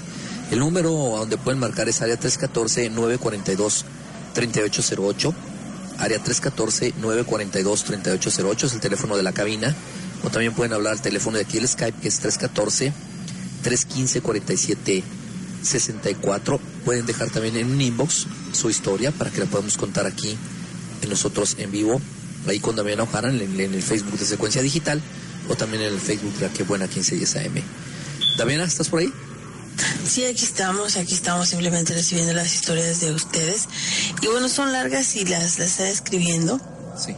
Y yo se las voy a comentar poco a poquito. Pero antes mandar saludos a personas que nos están sintonizando como Vero Argil Corona. Sí. Dice que te, tiene nuevas admiradoras del programa, que es Karina es, Esquitín y Brenda Laura Pérez Tapia. Le mandamos un saludote a ella junto con Vero. Bueno, Cari es la hermana de Vero, así que le mandamos un saludote a ella. Y Brenda es su mejor amiga. Ella dice que ellas son adictas a todo lo que tiene que ver con el terror. Así que pues Muchísimas gracias por estar con nosotros. Y también al señor Rafael Cogollo que va a estar con nosotros un ratito más. Ah, qué bien, qué bien. y bueno, yo les voy a contar una historia que a mí me pasó. Eh, no tiene nada que ver con fantasmas ni nada de eso, pero sí es una historia bastante rara que hasta la fecha eh, pues no supimos qué fue lo que pasó, ¿no? En ese, en ese entonces, en esa fecha te estoy hablando, cuando yo tenía escasamente, que será, siete, ocho añitos, muy chiquitita estaba yo. Pero bueno, sí, eh, ahí en México se acostumbra mucho que las ferias van a los barrios, a las colonias. Normalmente se ponen en un campo muy abierto, ya sea en la iglesia de la colonia o en, en campos de fútbol, que se llaman así campos, se ponen ahí, ¿no? En cierta, en cierta fecha del año, a veces en Navidad o en, en, cierta fecha del año se ponen. Bueno, nosotros estábamos viviendo, estaba eh, esa fecha, esa, esa feria se ponía en ese, en un campo. que estaba pues, estaba lejecitos de la casa, no tan lejos, ¿no? Pero se ponía ese campo y enfrente de ese campo estaba una iglesia y después estaba un mercado. Y mi casa estaba, digamos, como a un bloque de la, de la, dos bloques de lo que son las vías del tren. Las vías del tren estaban a un lado de la feria y también estaba la iglesia y estaba el mercado. Estaba así como, imagínense la iglesia de un lado, el mercado del otro y enfrente la feria y enfrente de la feria estaban las vías del tren. Y bueno, estamos hablando de un campo abierto donde estaba la, la feria, un campo grande, me imagino la feria, que sí, grande. construcción esa área, ¿no? Sí, entonces cuando yo fuimos, fuimos de día, fui con mi mamá al mandado pues lo que hice fue que me emocioné, ¿no? A ver la feria, los juegos y todo estaban funcionando, pero mi papá pues no estaba en casa y mi mamá no tenía tiempo de quedarse conmigo en los juegos, Entonces me dijo, vámonos a la casa y de regreso, cuando llegue tu, tu papá, que él te traiga, ¿no? Ya cuando esté un poquito más oscuro, eh, vienes con él y se la pasan bien. Dije, pues sí, ¿no? Entonces yo esperando a mi papá para que nos llevara a, la feria, ¿no? Mi mamá no quiso ir porque estaba cansada y se quedó en casa. Te estoy hablando que de día, así haciendo distancia, no era más que, así te lo voy a poner en cuadras, no eran más que yo creo cuatro cuadras para llegar a lo que era el, mercado, la iglesia y la feria. Si te vas por las vías, directo, si te vas a la, una cuadra hacia arriba, que estaba las vías, si te vas directo por las vías del tren, a lo lejos podías ver la, la rueda de la fortuna, las luces, y podías ver también los, pues las luces de los juegos, ¿no? Bueno, en el día te estoy diciendo que de la iglesia a la casa eran cuatro, cuatro cuadras, que te hacías caminando más o menos unos 30 minutos jugando por ahí, y viniendo así pateando botes y demás, unos 30 minutos, ¿no? En el día. Entonces, pues eh, ya llegó mi papá, vamos a la feria, ya me arreglaron, estaba haciendo un poquito de frío. Y nos fuimos, dice, vámonos por, la, por las vías del tren así vamos viendo hasta, hasta dónde está la feria, ¿no? Dijimos, sí, nos fuimos una cuadra hacia arriba, en las vías del tren, y a lo lejos veíamos la feria, como te dije, las luces. No se veía tan lejos, yo sabía que no estaba lejos, tenía la noción de que no estaba lejos porque de día ya habíamos ido. Y comenzamos a caminar por las vías del tren esperando llegar a lo que era la luz de las de la feria. Bueno, caminamos y caminamos. En ese tiempo a mí se me hizo mucho caminar y no llegamos a la mentada feria. Yo seguía viendo las luces a lo lejos. No, como que no avanzaban. No avanzábamos, seguíamos caminando, caminando y yo le decía, ya me cansé, ya no, ya no quiero este caminar, ya me cansé. aparte tengo sed. Y vamos a llegar y está ahí adelantito. Y yo decía, es que ya me cansé, ya, ya no quiero caminar, ya quiero estar este, descansando. Sí. Me decía, ándale, dale, que mira, que vamos, ok. Me subió y me cargó un poquito en sus, en sus hombros Después me bajó porque yo estaba pesadita. Y me dice, mira, allá a lo lejos está una tiendita. Yo me acuerdo que yo no veía nada ni del lado de, la, de las ferias. De ni, en ese momento que dijo él, allá, fue, allí a lo lejecitos está una tiendita. Se veía una casa cuadradita y en medio, eh, con lo que le llaman ustedes una, una de esas puertas que se corren, cortina, ¿no? Sí. Se veía que era una puerta de cortina. De esas de metal que las bajan, ¿no? Y se veía un foco. Y no me acuerdo del nombre de la tienda, sinceramente, pero tenía este carteles como de la Bimbo, Barcel, pues, cosas de allá de, México, ¿no? Sí. Y vimos la tienda, entonces mi papá me dijo, vamos a comprar un refresco de aquí, de que llegamos a la feria. Pues estamos tomándonos el refresco. Sí. Nos sentamos enfrente de las vías, llegamos a la, a la, a la casita, a la tienda, nos atendió una señora muy viejita, ya de avanzada edad, caminaba muy despacito y está medio jorobada, ¿no? Le pedimos dos refrescos y me acuerdo que pedí el refresco favorito que me encanta, que es un boing de fresa. Y, y, mi papá pidió uno de esos y yo pedí un boing que era como de triangulito. Sí, sí. Como, como de cartón. De cartón, sí. Sí. Le metías el popote en uno de los triangulitos y te lo tomabas, ¿no? Y mi papá pidió uno de, como de vidrio, de envase. Y ya eh, estuvimos ahí, nos sentamos enfrente de la tienda que estaba en las vías. Sí. Y dice, bueno, ya no la acabamos, sigamos caminando, seguimos caminando. Te estoy mintiendo, te estoy mintiendo que a mí se me hizo eterno. Ajá. Y nunca llegábamos a la feria, seguíamos caminando, caminando y caminando. Y decía, no, ya vámonos, ya es muy tarde. A mí se me hizo eterno, de verdad, todo ese tiempo. Y decía mi papá, pues no que estaba cerquitas, no que estaba ahí en el mercado. Sí. Ya deberíamos de haber llegado, él decía así. Dice tu papá. Ajá, entonces yo dije, a lo mejor calculó, calculamos mal o algo así, ¿no? Y le dije, pues ya vámonos de regreso porque ya estoy cansada, ya estaba yo cansada, ya me quería dormir porque caminé mucho. Ajá. Y nunca llegamos la- a, la mentada, a la mentada feria. Sí. Y a lo largo, a lo largo, se seguían viendo las vías de la- las luces de la feria y se veía todo el relajo allá a lo largo, pero no nunca llegábamos. Seguíamos camine y camine y camine y nunca llegábamos, ¿no? Bueno, dice papá, vámonos de regreso. Ya cuando nos regresamos y volteamos hacia ver, hacia atrás la feria, estoy hablando escasamente, yo creo que fueron 5 o 10 minutos que volteamos a ver hacia atrás las luces, Sí. ya no había nada, solamente se veía una luz a lo lejos Ah, caray.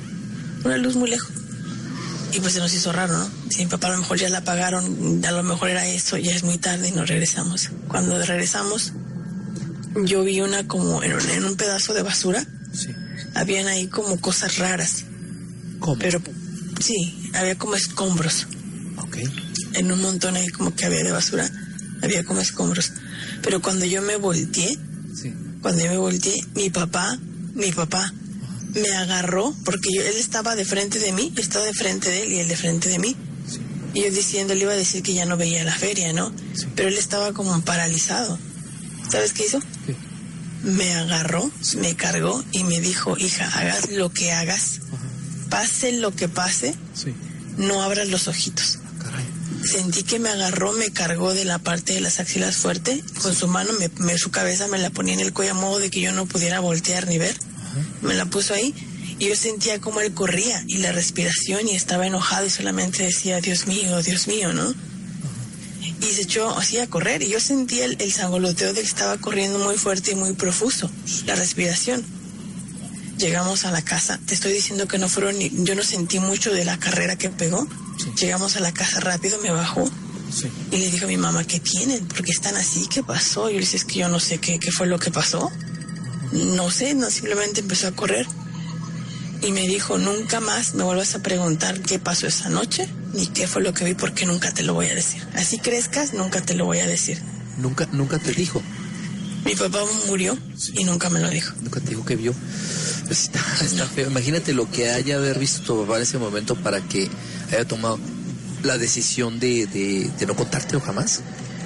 Sí, no, y una vez estando grande le pregunté, ¿me vas a decir? No, te dije que nunca me preguntaras si no te lo voy a decir. Y cuando él se acordaba de eso, se ponía mal, cambiaba la conversación y nunca me dijo qué fue lo que, qué fue lo que vimos. Estamos recibiendo una llamada ahorita, nada más que se cortó la llamada. Estamos esperando ahí. No sé quién estaba hablando, pero la persona que estaba hablando, si puede marcar de nuevo, por favor. Entró la llamada cuando estaba en el relato, Damiana, en su relato. Si nos puede hablar, por favor, para que nos comparta un poquito de. Me imagino que estaba llamando para alguna contarnos alguna historia. Aquí tengo el teléfono, probablemente le pueda marcar, ¿no? A ver, vamos Sí, vamos a darle paso a otras personas a que nos llamen y bueno, esto no tiene nada que ver con fantasmas. Sí, sí, sí. Este, pues no, no, no sabemos porque tu papá realmente nunca dijo qué es lo que había visto, ¿no? ¿Aló? Buenas noches. ¿Quién habla? ¿Quién hablo? ¿Qué huele, qué huele? Hablamos de la qué buena. ¿O sabes? Sí, sí, este, bueno, estamos en la qué buena en la radio, en la en secuencia digital también en, en Relatos y Urbanas. Creo que recibimos una llamada tuya. Sí, sí, sí. La estamos recuperando para este. ¿Nos ibas a platicar algo respecto a, a algún relato de, de- de historia, alguna historia que tengas por ahí que contarnos? ¿Cuál es su nombre? No, mi nombre es Félix. Ah, ok. Oye, ¿y tienes algo que compartirnos? ¿Alguna historia que hayas vivido o que nos puedas platicar? No, es que quiero escuchar el radio, pero no sé cuál número. ¿Quieres escuchar cuándo? ¿La radio? O sea, hey. ¿O quieres escuchar la radio pero no sabes el número de la radio de, para escuchar? Eh. Ah, ok. Mira, te voy a dar un número para que lo marques y, y, ahí a través de ese número puedes escuchar la radio si quieres, a través de tu teléfono, ¿verdad? O sea, para marcar nomás, no, es que mi celular no agarra radio así pues, o sea, no tengo el programa de radio. Sí, no, no, o sea, no, no, este, ¿cómo te diré? No, no puedes, no tienes internet, pues, pero puedes escuchar a través del teléfono, como si, como si estuvieras haciendo una llamada telefónica, haz de cuenta. Eh, es, eh, ese es el que quieres, ¿no? eh, Sí, te lo doy, ¿no? Para que nos puedas escuchar ahorita mismo. Mira, el, ¿tienes con qué anotar ahí? ¿Sí hay música? Bueno, ahorita estamos en Relatos y Leyendas, pero en un momento más vamos a salir del aire. Entonces puedes escuchar música también a través de, de Félix. teléfono. Félix. Félix. Buenas noches, ¿cómo estás? ¿O bien, bien, ustedes? Muy bien, gracias. Tú quieres el teléfono para que nos puedas escuchar por medio de la aplicación Seno Radio, ¿verdad? Sí, sí. Ok, ahorita te lo vamos a dar. Estás al aire, ahorita en secuencia digital y en el estudio Lincoln y en la que buena. ¿No tienes alguna historia de relato que contarnos, algo que te haya pasado?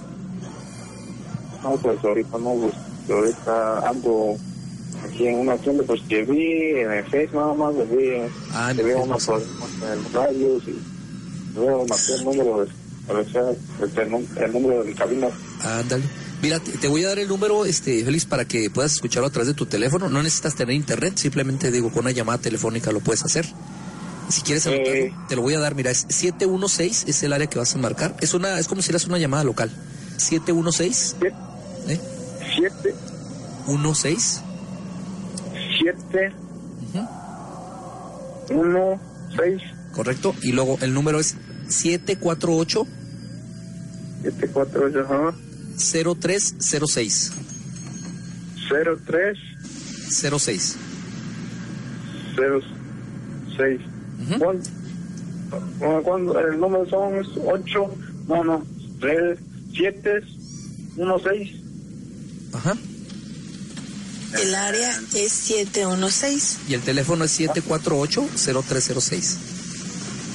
Siete, 48 siete, cuatro, ocho, 03 ajá, Sí. cero, tres, 06 al final.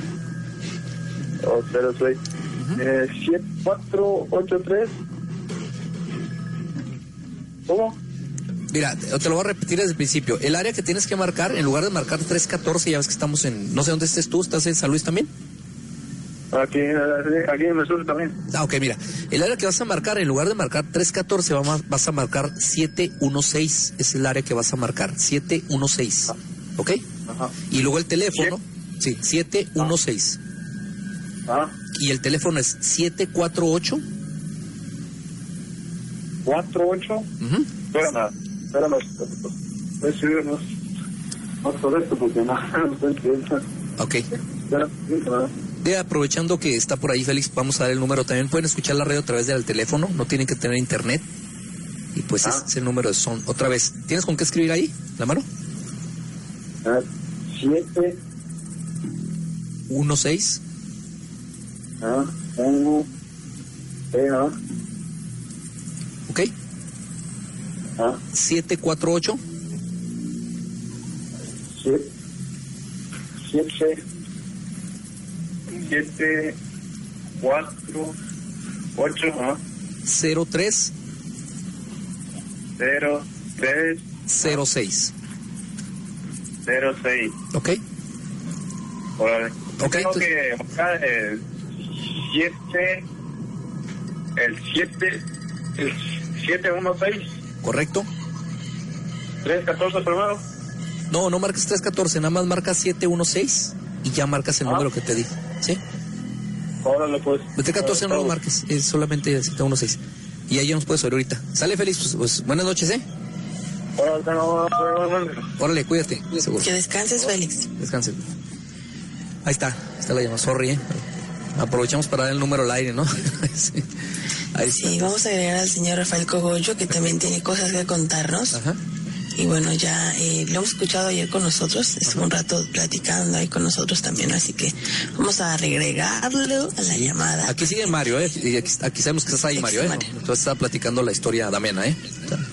¿Verdad? ¿Ya viene Rafa? ¿Ya está aquí, Rafa? Ahí viene Rafa. Ahí viene Rafa, vamos a... Invitarlo para que nos cuente un poquito también de las anécdotas que tiene por ahí. Rafael Cogollo. Rafael Cogollo Cardoso. ¿Qué te parece si no, no contestó, ¿verdad?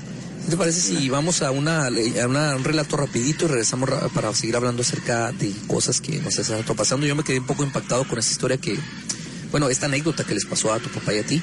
Y sí me quedé con la duda de saber qué es lo que pasó ese momento. Yo digo, pues algo que jamás se va a saber porque tu papá ya no está aquí. Pero me imagino que haber sido algo terrible, ¿no? Para que él tomara Claro, pues a otras personas les ha pasado también. Me está contando este Yotan desde Colombia que él le pasó lo mismo. Dice que su abuelo era un campesino, eh, como se dice, un campesino y una vez fue a trabajar en medio de la, de la montaña y daba vueltas por horas y horas y horas tratando de salir y no veía el camino.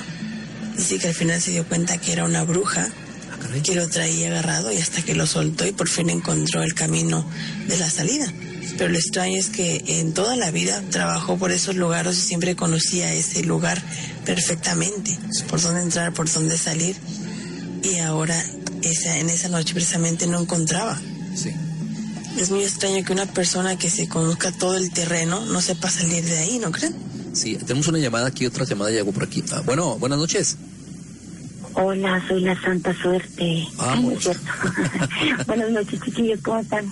Muy bien, muy bien, aquí andamos. ¿Qué tal? ¿Cómo estás tú? Muy, muy bien, eh, Rubén. Eh, buenas noches. Hola, Dani, por ahí. Hola, bandita, ¿cómo estás? Muy, muy bien, gracias. Qué bueno. pues aquí les voy a, compartir la, historia que, ah, que, me pasó. Bueno, no me pasó a mí exactamente. Ok. Y no le pasó a mi abuelito. O sea, él, no, él nos los contaba, ¿verdad? Cuando éramos chiquititos, de que eh, en el medio de la noche él escuchó como... ¿Sí la puedo contar, verdad? Claro, por supuesto. Por supuesto. Ok. Dice que en, el medio de la noche, estaba durmiendo él con mi abuelita. Sí. Y en el medio de la noche escucharon como como un coro, ¿no? Como un coro que, que, que andaba por ahí en el en la, en la calle. Es que en, las, en los países no se usan como las peregrinaciones. Sí, correcto. ¿Verdad? ¿verdad? Entonces se escuchaba como que la gente cantaba y eso. Y mi abuelito vino y se asomó por la ventana. Allá en, mi país las, las ventanas son de madera y se abren hacia afuera. Ah, ok, perfecto. Entonces él abrió la ventana hacia afuera y, ¿cómo se llama? Cuando él me abrió la ventana, una persona de las del coro que iban en, ese tipo de profesión, profesión, no sé cómo se dice. Procesión, sí. Eh, iba, eh, se acercó a la ventana y, ¿cómo se llama? Le dio una vela. Sí. Le dio una vela. Entonces mi abuelito agarró la vela y, y, o sea, la apagó y la metió adentro de la casa. Sí. Dice mi abuelita que al día siguiente cuando ellos se levantaron, pues mi abuelito puso la vela sobre, sobre la mesa. Cuando ellos se levantaron en la mañana, esa vela se había convertido como una parte, como un hueso. Era como un tipo hueso. ¿Hueso? Un hueso. Entonces, mi abuelita se, o sea, imagínate, o sea, un hueso, que es un hueso por ahí. Hueso como de, de, humano, me imagino, hueso largo, ¿no? Sí, de humano, sí, exactamente, un hueso, un hueso humano. Entonces, eh, mi abuelita se espantó, o sea, ella no, no, hallaba qué hacer y decidió tirarlo. Entonces lo tiró a la basura, pero eh, ella se lo contó a la mamá, o sea, a mi, a mi otra abuelita. Y entonces mi abuelita le dijo a ella que, que no, que eso tenía que ir a verlo con, con el sacerdote. Bueno, ellas, e, ellas eran católicas en ese tiempo, muy católicas, y fueron a platicar con el sacerdote el sacerdote le dijo que eso eran las santas ánimas. O sea, en, mi país creen mucho en las santas ánimas, yo no sé qué es eso, o las, las almas de pena, no sé cómo le digan. y entonces, entonces mi, el, sacerdote le dijo que lo que tenía que hacer era um, agarrar un niño, un recién nacido, vestirlo de blanco y, ¿cómo se llama? Ese, ese, ese hueso lo tenían que ir a buscar donde lo botaron porque eso ellos se lo tenían que devolver a, a esas personas que, que se los dio a mi abuelito. Entonces, entonces, eh, cuando ellos regresaron, pues mi abuela estaba estaba súper asustada. Mi abuelito le decía, no creas en eso, no creas en eso, no creas en eso. El problema era que todas las noches, desde que pasó eso, algo algo sucedía dentro de la casa. Se oían como, dice mi abuela, dice mi abuela que en ese tiempo, los techos de allá son como de lámina. Sí.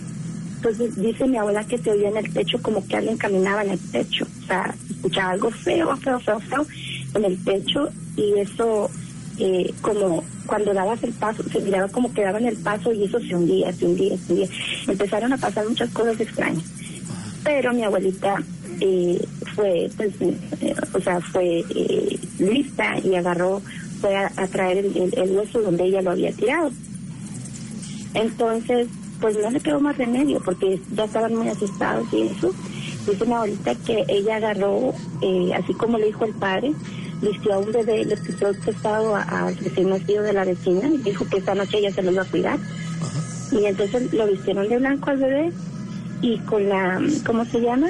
Le agarraron el hueso en la medianoche y se volvieron a escuchar los ruidos como que venía otra vez la, procesión de gente. Se escuchó esa noche la procesión de gente. Entonces mi abuelo agarró y abrió la ventana otra vez para ver la procesión de gente y con el hueso en la mano y el bebé en la mano, ¿cómo se llama? Eh, sacó la candela, o sea, el hueso que era la candela.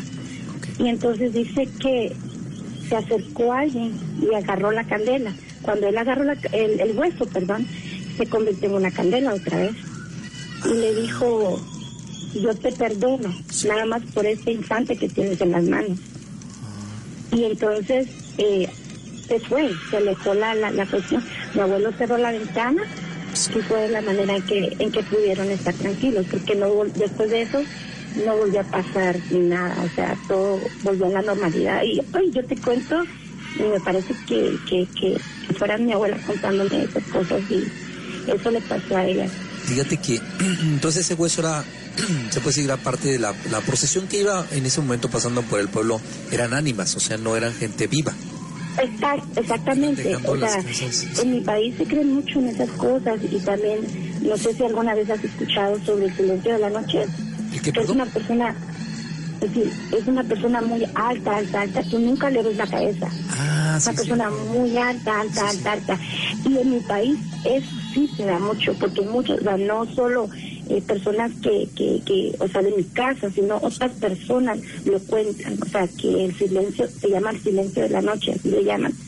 Y, y, no tiene fin, o sea, es una persona súper alta, súper alta, que nunca le ves el, cuello, nunca le ves la cabeza, y siempre siempre hay ese tipo de historias, y tú escuchas a la gente cómo, cómo relata las historias, ¿entiendes? Sí, sí, sí. Y es bien, bien, bien interesante. Bueno, yo te cuento eso que, me, que, que mi abuela vivió y mi abuelito vivió y, de verdad te lo digo que, me paran los pelos y ay no, sí me entra como el medito. Sí, fíjate que en los pueblos en, en, Latinoamérica se dan ese tipo de historias que normalmente son diferentes en los Estados Unidos. Si te pones a ver las historias que ocurren acá en los Estados Unidos, pues son de apariciones, ¿no? O sea, normalmente desaparece gente que de pronto está muerta y la ves en la mañana, pero es como más normal. Es como menos ¿cómo se, cómo se podría decir, Damiana? Es como menos, eh, quiero decir la palabra correcta, no fantasiosa, pero como menos imposible.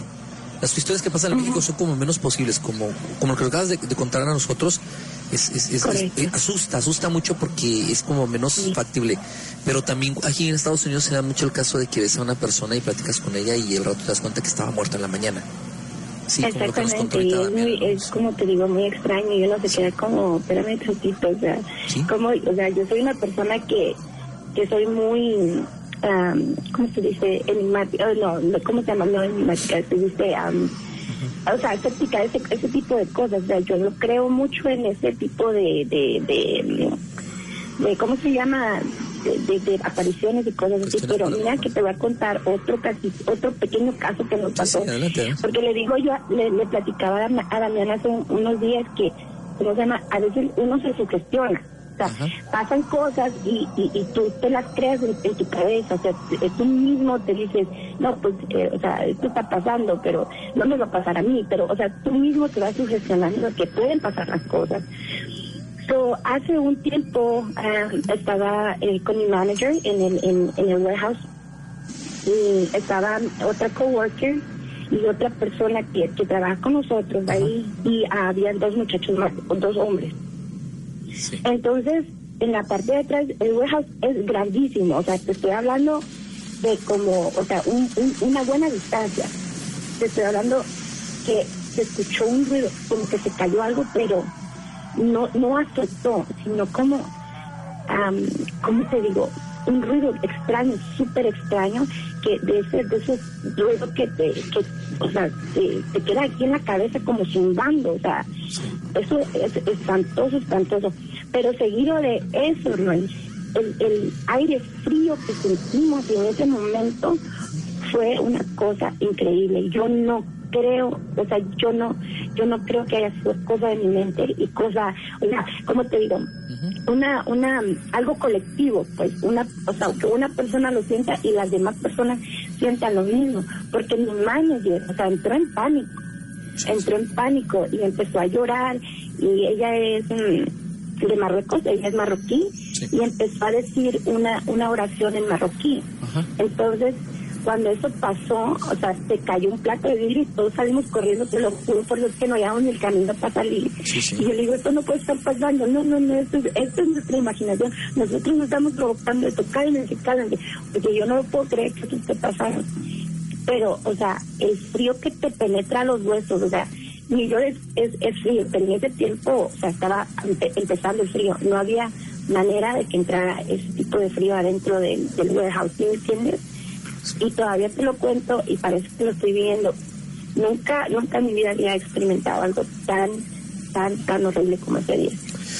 Y, por, y, y, debido a que estuve escuchando las psicofonías, fue que le comenté a, a Damiana. Y dije que, que usted había puesto una psicofonía y yo creía que yo me había sugestionado por eso, ¿me entiendes? Porque yo estuve escuchando las psicofonías. Pero ahora como estaba leyendo un artículo de que cada vez que cada vez que tú escuchas una cosa que, que no pertenece a tu mundo, o las energías se, se adhieren a tu energía. Entonces puedes, tú puedes ser un portador de esas energías, aunque tú no estés viviendo el momento, si tú estás como, eh, ¿cómo se dice esto? como trayendo, atrayendo algo que, que, que no pertenece a este mundo, ¿sí me entiendes? como dice mi mamá, si no se te pierde algo, no lo busques, sea, deja las cosas como están.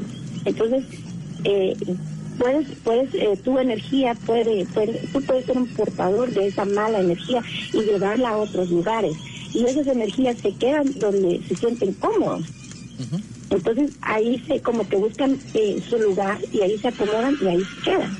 ¿Entiendes? Aunque no sean parte de ti, pues ahí se quedan. Entonces quedan molestando, quedan eh, penando, quedan haciendo travesuras, porque muchas personas, o sea, hacen travesuras, hacen cosas que, que, ¿cómo se llama? Que, que te pueden sacar de onda y decir, bueno, espérame tantito, ¿me entiendes?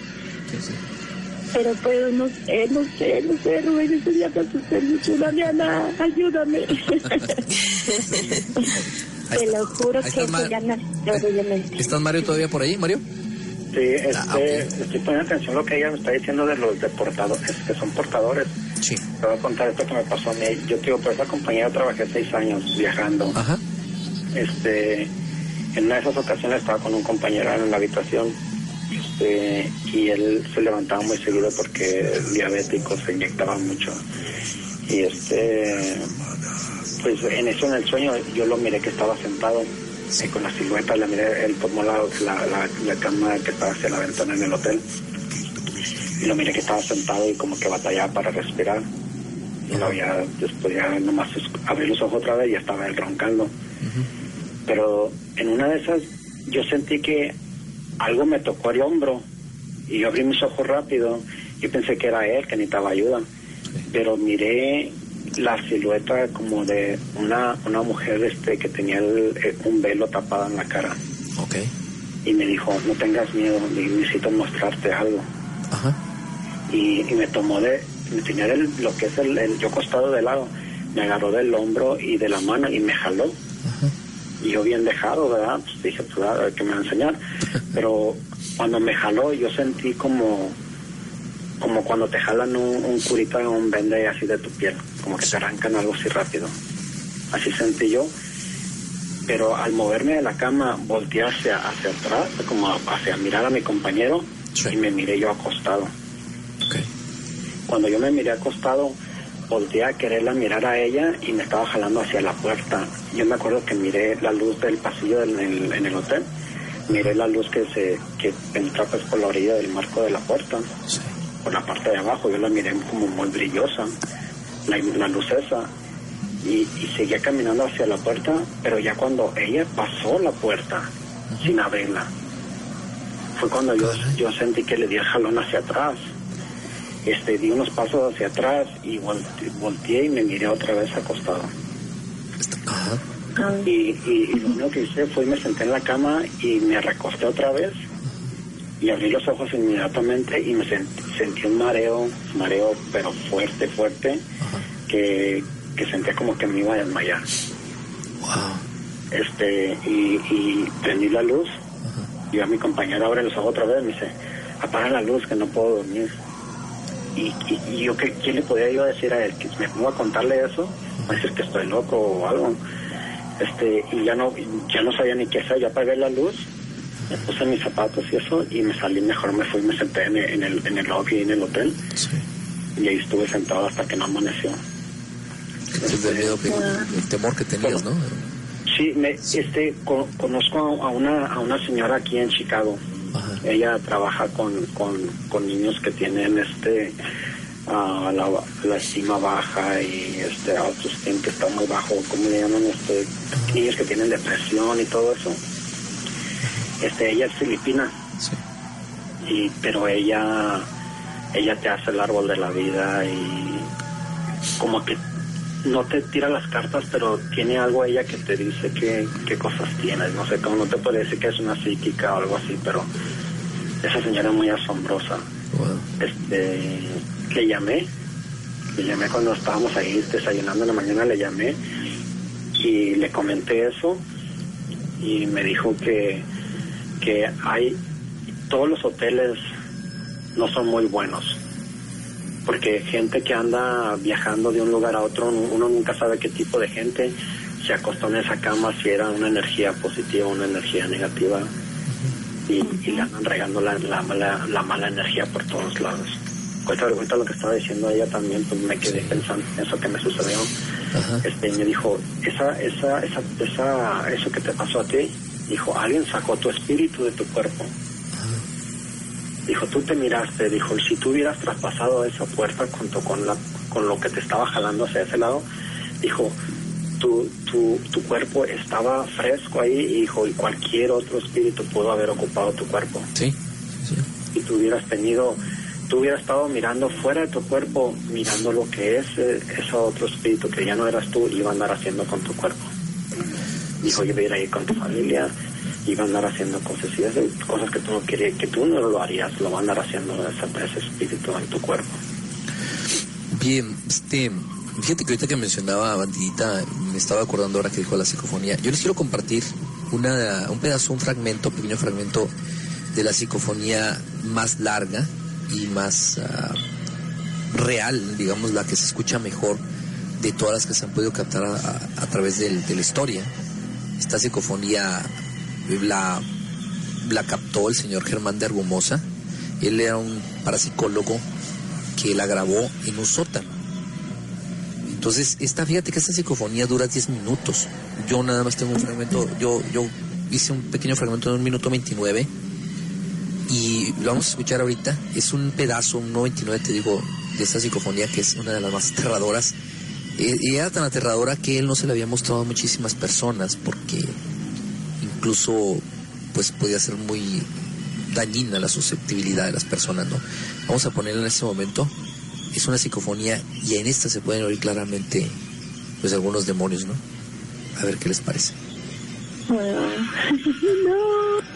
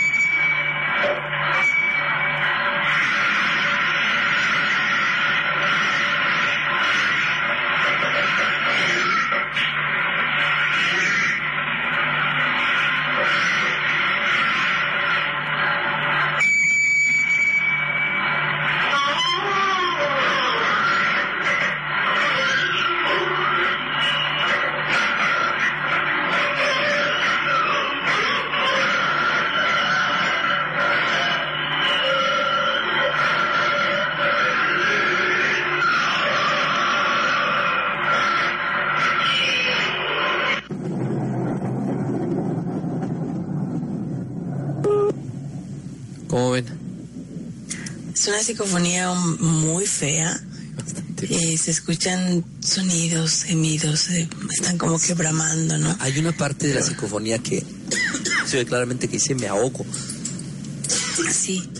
Fíjate que todo esto que estábamos, hemos estado hablando durante todo lo que está transcurrido este programa, los programas anteriores, hemos hablado de que los fantasmas o almas en pena son una cosa y lo que son los demonios es muy diferente. Los demonios son los que atormentan a estas almas que andan vagando, que andan perdidas, que no saben dónde, dónde se encuentran, ¿no? ¿Qué están haciendo ahí? Este tipo donde hay fantasmas, escuchen bien, donde hay fantasmas, normalmente hay un demonio merodeándola porque se alimenta de ellos. Energía, sí. Se alimenta de esa energía de ellos y los fantasmas absorbe la energía de nosotros. Entonces, de repente, cuando hay un lugar esto que se está drenando la energía, es precisamente por eso. Normalmente se ven reflejados en aparatos cuando alguien está pasando por ahí y es una energía mala. Crean un campo electromagnético que absorbe la energía y de repente los aparatos tienden a fallar o de repente se apagan o se prenden o se van las luces. Todo lo que sea energía ellos absorben todo eso, ¿no? Entonces hay, hay mucha gente que no cree en esto, pero créame que a las estés dormido plácidamente a las 3 de la mañana y te prenda la televisión a todo volumen, no es nada grato. Que vayas y la apagues y otra vez a los minutos te prendan tu computadora, que vayas y la apagues y otra vez y se prendan las luces como si fuera un carnaval de luces, no es bueno. Muchos dicen, tiene que haber alguna lógica eh, algún, contacto, algún falso contacto, algún bulbo malo, qué sé yo. Siempre tratamos de darle lógica a las cosas que no tienen lógica o que no parecen normales, ¿no? Pero todas las historias que hemos estado contando alrededor tienen que ver mucho con esa psicofonía, que ahí donde se ve la, la gente como habla las almas en pena y alguien los está atormentando. Están sufriendo. No crean que están este ahí para jalarte las patas, como dicen, ¿no? Ellos están sufriendo y no hayan por dónde irse, a dónde dirigirse. Y muchas veces nosotros, que tienen contacto con nosotros, les podemos ayudar a que ellos, eh, pues dejen de estar perdidos, ¿no? Sí. Si hay comunicación. Hay como que Sí, hay, hay comunicación de nosotros, ellos para con nosotros y nosotros para con ellos. Siempre hay comunicación. Por algo se están tratando de comunicar con nosotros. Hay personas que se llegan a materializar con ese Rubén ni siquiera sabes si están este, muertas, pero se te, te materializan a ti, ¿no? Y en ese momento no sabes lo que está pasando. Hay historias, y es muy cierto lo que me dice este Yotal, que me cuenta una historia de aquí de los, sus abuelos, que son las historias más asombrosas, ¿no? Que de repente se llegan a decir. Dice que su abuela vivió de joven con una inquilina. La señora tenía un hijo y aquel muchacho pues murió su abuela de él tenía la costumbre de quedarse hasta a dormir hasta altas horas de la noche. Eh, la abuela tenía a su madre de él en ese pequeño, ella era una niña muy pequeñita cuando pasó esta historia. Y una noche la abuela se quedó ah, con sus dos hijas hasta muy tarde despierta y la abuela salió cerca de la casa y dejó sus dos niñas adentro. La abuela sintió algo muy raro junto al lavadero, que es una pileta, y le dijo a su hija mayor que tuviera a, la niña, ¿no? Que en este caso era la madre de él, que estaba chiquitita, le dijo, ten, agárrala, eh, métela adentro, la metió adentro, tenla adentro, o sea, que no salieran afuera. La hija mayor le preguntó, madrecita, ¿qué pasó, mamá? ¿Qué pasó? ¿Por qué me dices eso, no? Bueno, la abuela se salió y se puso enfrente de lo que era la pileta, dice, echó la bendición y se acercó a lo que era la, la pileta o la poseta. Se acercó, echó la bendición. Dice que cuando entró, Em, dijo que qué pesar sentía, que hasta cuándo iba a poder descansar ese muchacho. Y porque la abuela creía en las ánimas y sabía que el muchacho era el hijo de la inquilina con la que ella vivía. Y estaba en la pileta porque él había dejado algo guardado por esos lugares y lo andaba buscando. Al otro día la abuela se levantó y le dijo a la inquilina, mujer, ve a ver lo que tu hijo te dejó este por los lados de la pileta, ¿no? Al lavadero, por ahí te dejó algo. Dice, ese pobre muchacho no ha podido descansar porque de noche viene a buscar lo que dejó guardado ahí. Dice que la señora revisó dentro de, toda la pileta y encontró un ladrillo con un hueco. Y dentro del hueco del ladrillo tenía guardado un anillo de oro. Cuando la señora lo sacó y lo guardó, eh, automáticamente dejaron de hacer sonidos ahí en el lavadero. El muchacho pudo, pudo descansar. porque quería enseñarle a su mamá que dentro de ese tabique estaba un anillo. Y la abuela de él, ella lo veía y no se espantaba, simplemente decía que ese niño no podía descansar porque algo tenía ahí. Y bueno, eso fue la historia. Si tenía algo, tenía un anillo de oro, que se lo quería dar a su madre en ese tiempo. Wow. Mira cómo, cómo todo ha conectado, como dice Diana, que me estaba acordando de una, bueno, no sé, yo, yo le digo que son leyendas, pero la mera verdad, hace, sentido lo que dice Damiana, porque en mi país hay una zona que es la zona maya. En donde están ruinas y cosas así. Todo el mundo dice que ven luces verdes dentro de, son como, como pequeñas cuevas, son cuevecitas pequeñas, muy, muy pequeñitas, pero la gente ve luces verdes en ese, en ese lugar. Y muchas personas dicen que cuando aparecen esas luces verdes es porque significa que hay algo enterrado ahí. Y de hecho, hace un tiempito, unos arqueólogos de aquí en Estados Unidos fueron por ese lado y entonces empezaron como a excavar. Y usan esas pequeñitas, esas brochitas pequeñitas y cosas así. Y de hecho encontraron muchas, muchas, eh, como de, esos, de esas vasijas que hacían antes, eh, que, se eran de barro y cosas así. Y pues dentro de las vasijas eh, estaban cubiertas todas de, oro. O sea, lo de adentro era, era oro, eran sus tesoros que ellos que ellos eh, guardaban junto con los sacrificios que ellos hacían, porque de hecho ellos sí hacían sacrificios humanos, los mayas, saben, todos sabemos eso. Entonces las luces se aparecían porque allí, dentro de esas cuevas, hay muchas cosas, muchos tesoros enterrados. Y es verdad, es verdad. Eso lo, lo vimos en un capítulo que se llama Los fantasmas que tienen que ver eh, con los tesoros y los buscadores de tesoros. Y nos acercamos a un este a una página de internet donde están especialistas o digamos se reúnen, ¿no? Todas las personas que buscan tesoros y que están asociados simplemente, como dice este ya, como luces también. de repente salen. Bueno, de repente salen y ellos nos daban una explicación. Ellos decían que las luces que de repente podríamos ver, depende del color de las luces, era lo que estaba dentro de esos, de esa, esa casa enterrado, ¿no?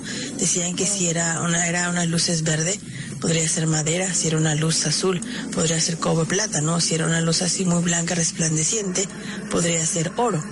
Entonces genera el metal por tantos años de antigüedad en, dentro de la tierra, la olla, el barro y todo lo que tenga que ver. Pero también los huesos generan gases y esos gases eh, salen a la superficie y se ven luces. Entonces, por lo mismo que ellos dicen, de repente te das cuenta de que los huesos pues generan ese gas, los metales también, y es lo que de repente vemos en las, las famosas luces y decimos es que hay un muerto y me quiere dar dinero, ¿no?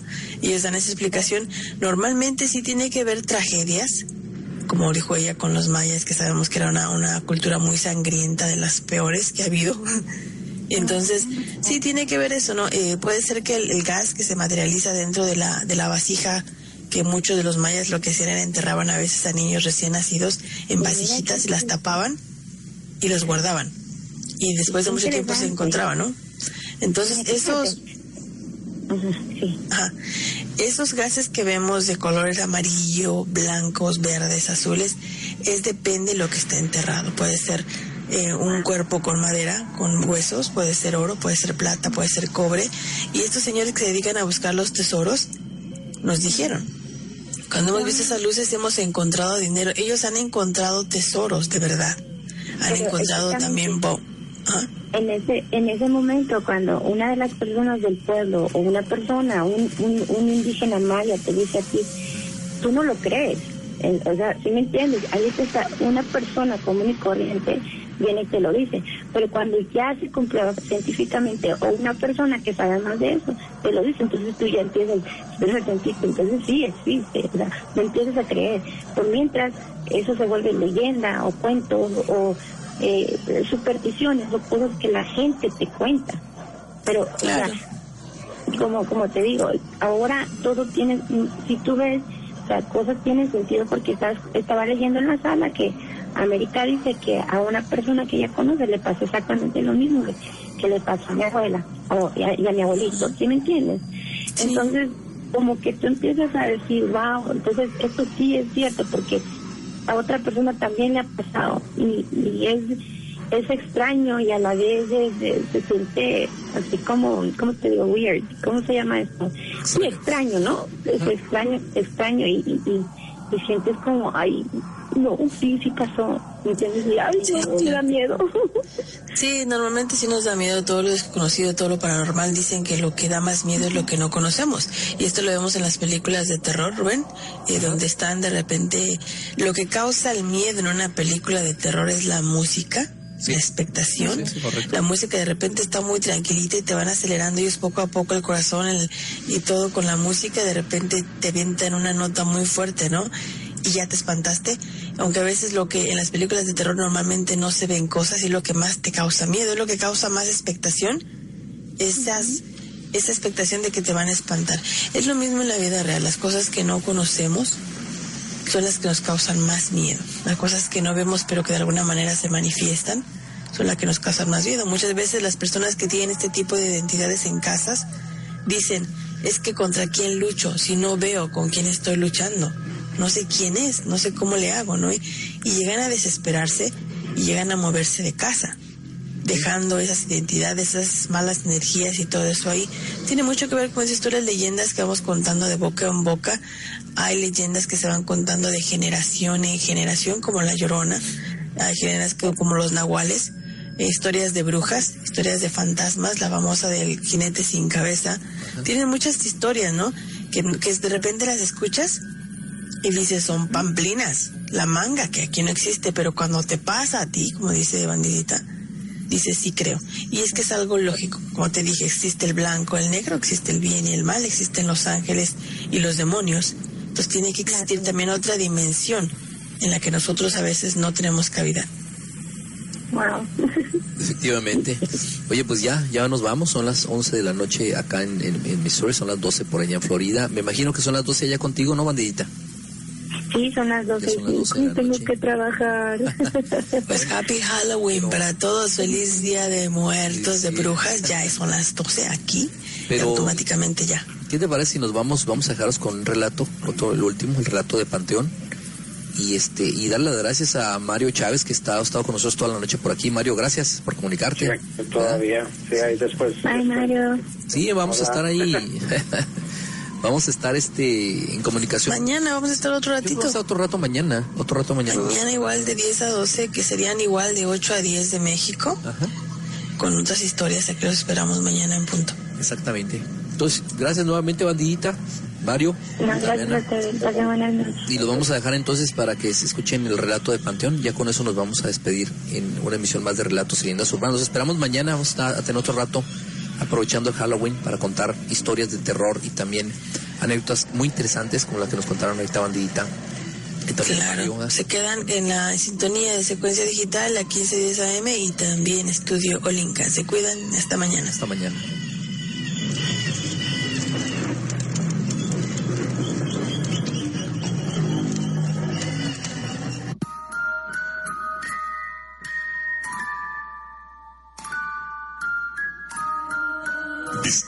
Escuchando relatos y leyendas urbanas.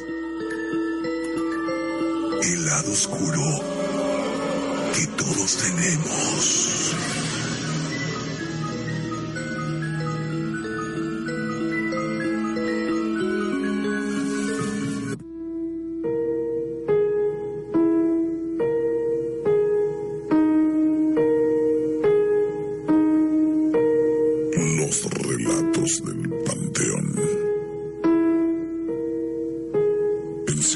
Un grupo de amigos de ocasión y vivencias. Raúl Viveros, joven muy alocado y tenaz, sin miedo o respeto por la muerte. Pedro Sánchez, buen amigo y enamorado, acompañado de su novia Silvia Rosales, que a la vez eran amigos de Carla. Era una noche fría, silenciosa, perfecta para el aburrimiento del cuarteto de amigos, con la inquietud de Raúl y la curiosidad que le invadía por tener nuevas experiencias. Los cuatro amigos, ya con unas copas encima, comentan. Está de hueva estaría divertido en un cementerio, ¿no? Sí, tus ideas locas. ¿Qué vamos a hacer un cementerio? Todos ahí están sin vida. ¡Qué aburrido! Tú no respetas ni a tu propia abuela, Raúl. Mejor pon más música y súbele, amor. ¿Estás tan aburrido que quieres jugar con los muertos? ¿Cómo ves este loco, Pedro? Ya no sabe ni qué inventar. Debería de buscarse una novia, Raúl, y pasarla bien como nosotros. Al principio se les hacía una idea aburrida y sin sentido. Como fue avanzando la noche, la idea iba gestando en sus cabezas. Y así fue. Fueron a seguir la fiesta en el cementerio más cercano. Eran las cuatro de la madrugada.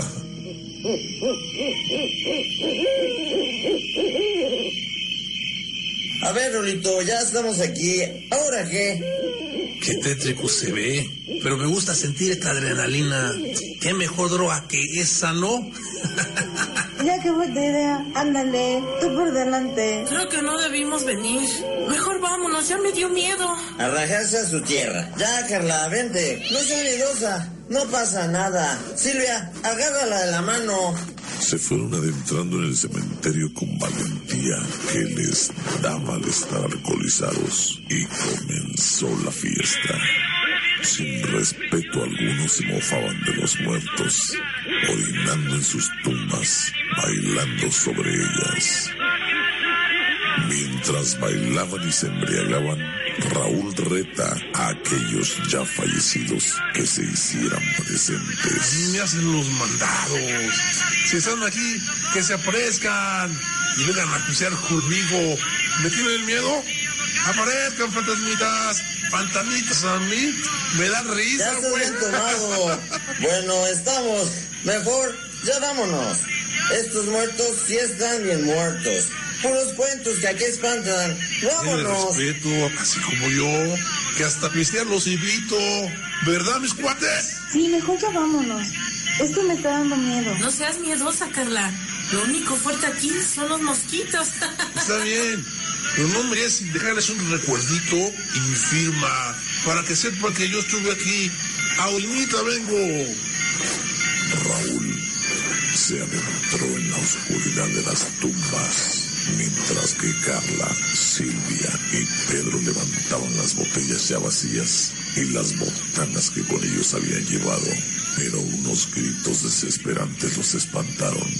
Era Raúl quien gritaba. Ayúdenme, por favor, ayúdenme.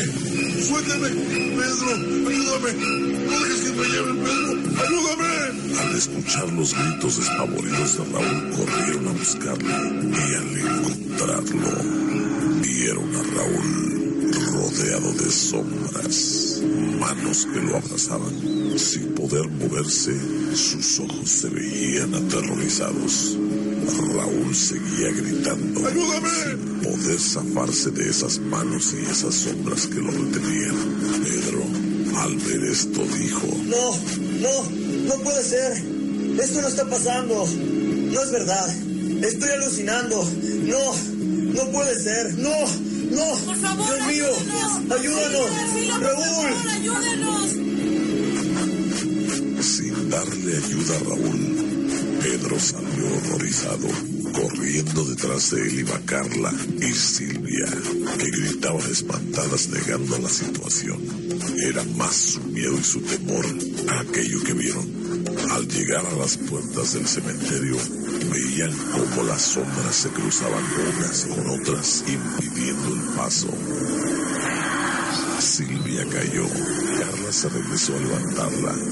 Silvia, Silvia, reacciona, Silvia.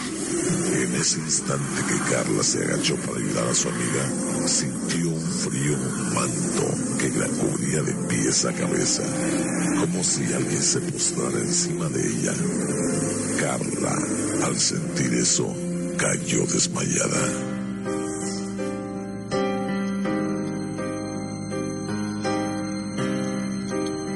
A los pocos minutos Carla despertó en el auto. Estaba totalmente confundida. Pensaba que todo aquello había sido una terrible pesadilla.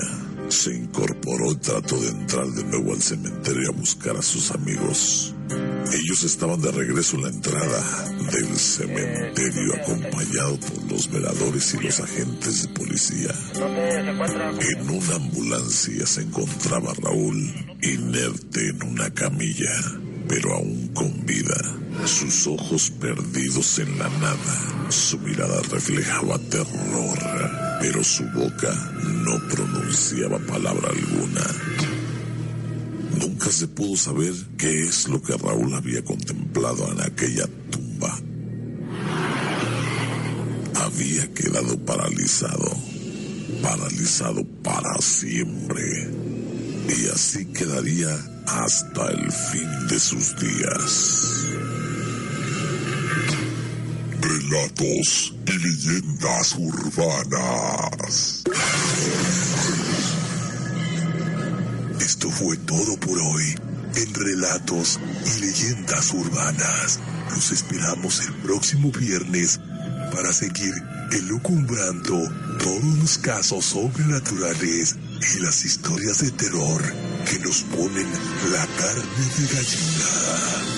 Relatos y Leyendas Urbanas. Una producción Secuencia Digital 2014. Nunca, nunca, nunca,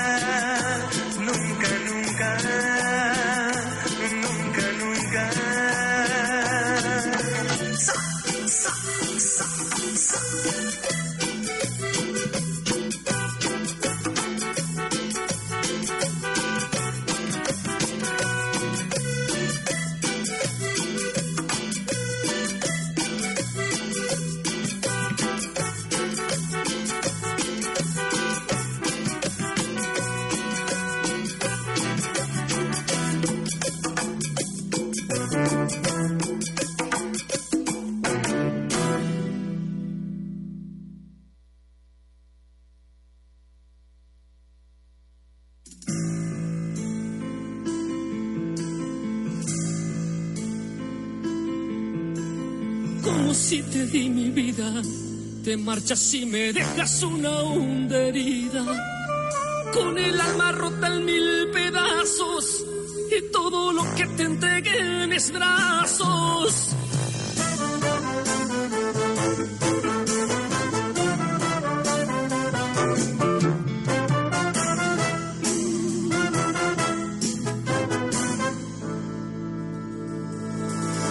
Como si te di te marchas y me dejas una honda herida. Con el alma rota en mil pedazos y todo lo que te entregué en mis brazos. Fuiste todo para mí, fuiste mi alegría, razón de vivir. No te creo ya tus argumentos. Tus palabras se las lleva el viento. Es el amor de mi vida que me ha dejado una profunda herida, que me ha roto todita la vida. Se burló de mí, de mi querer, el amor de mi vida, que me ha dejado solo y sin salida. Se marchó y me dejó sin sentimiento.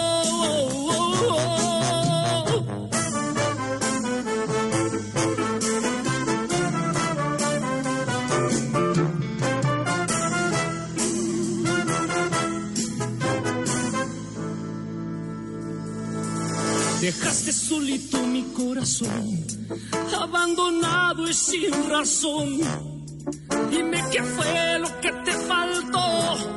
Si te di todo lo que tú pediste, no comprendo tu razón. Abandonarme sin compasión. Si juras llamarme hasta la muerte, mentira. Es el amor de mi vida que me ha dejado una profunda herida, que me ha roto todita la vida y se burló de mí, de mi querer, el amor de mi vida que me ha dejado solo y sin salida, se marchó y me dejó sin sentimiento.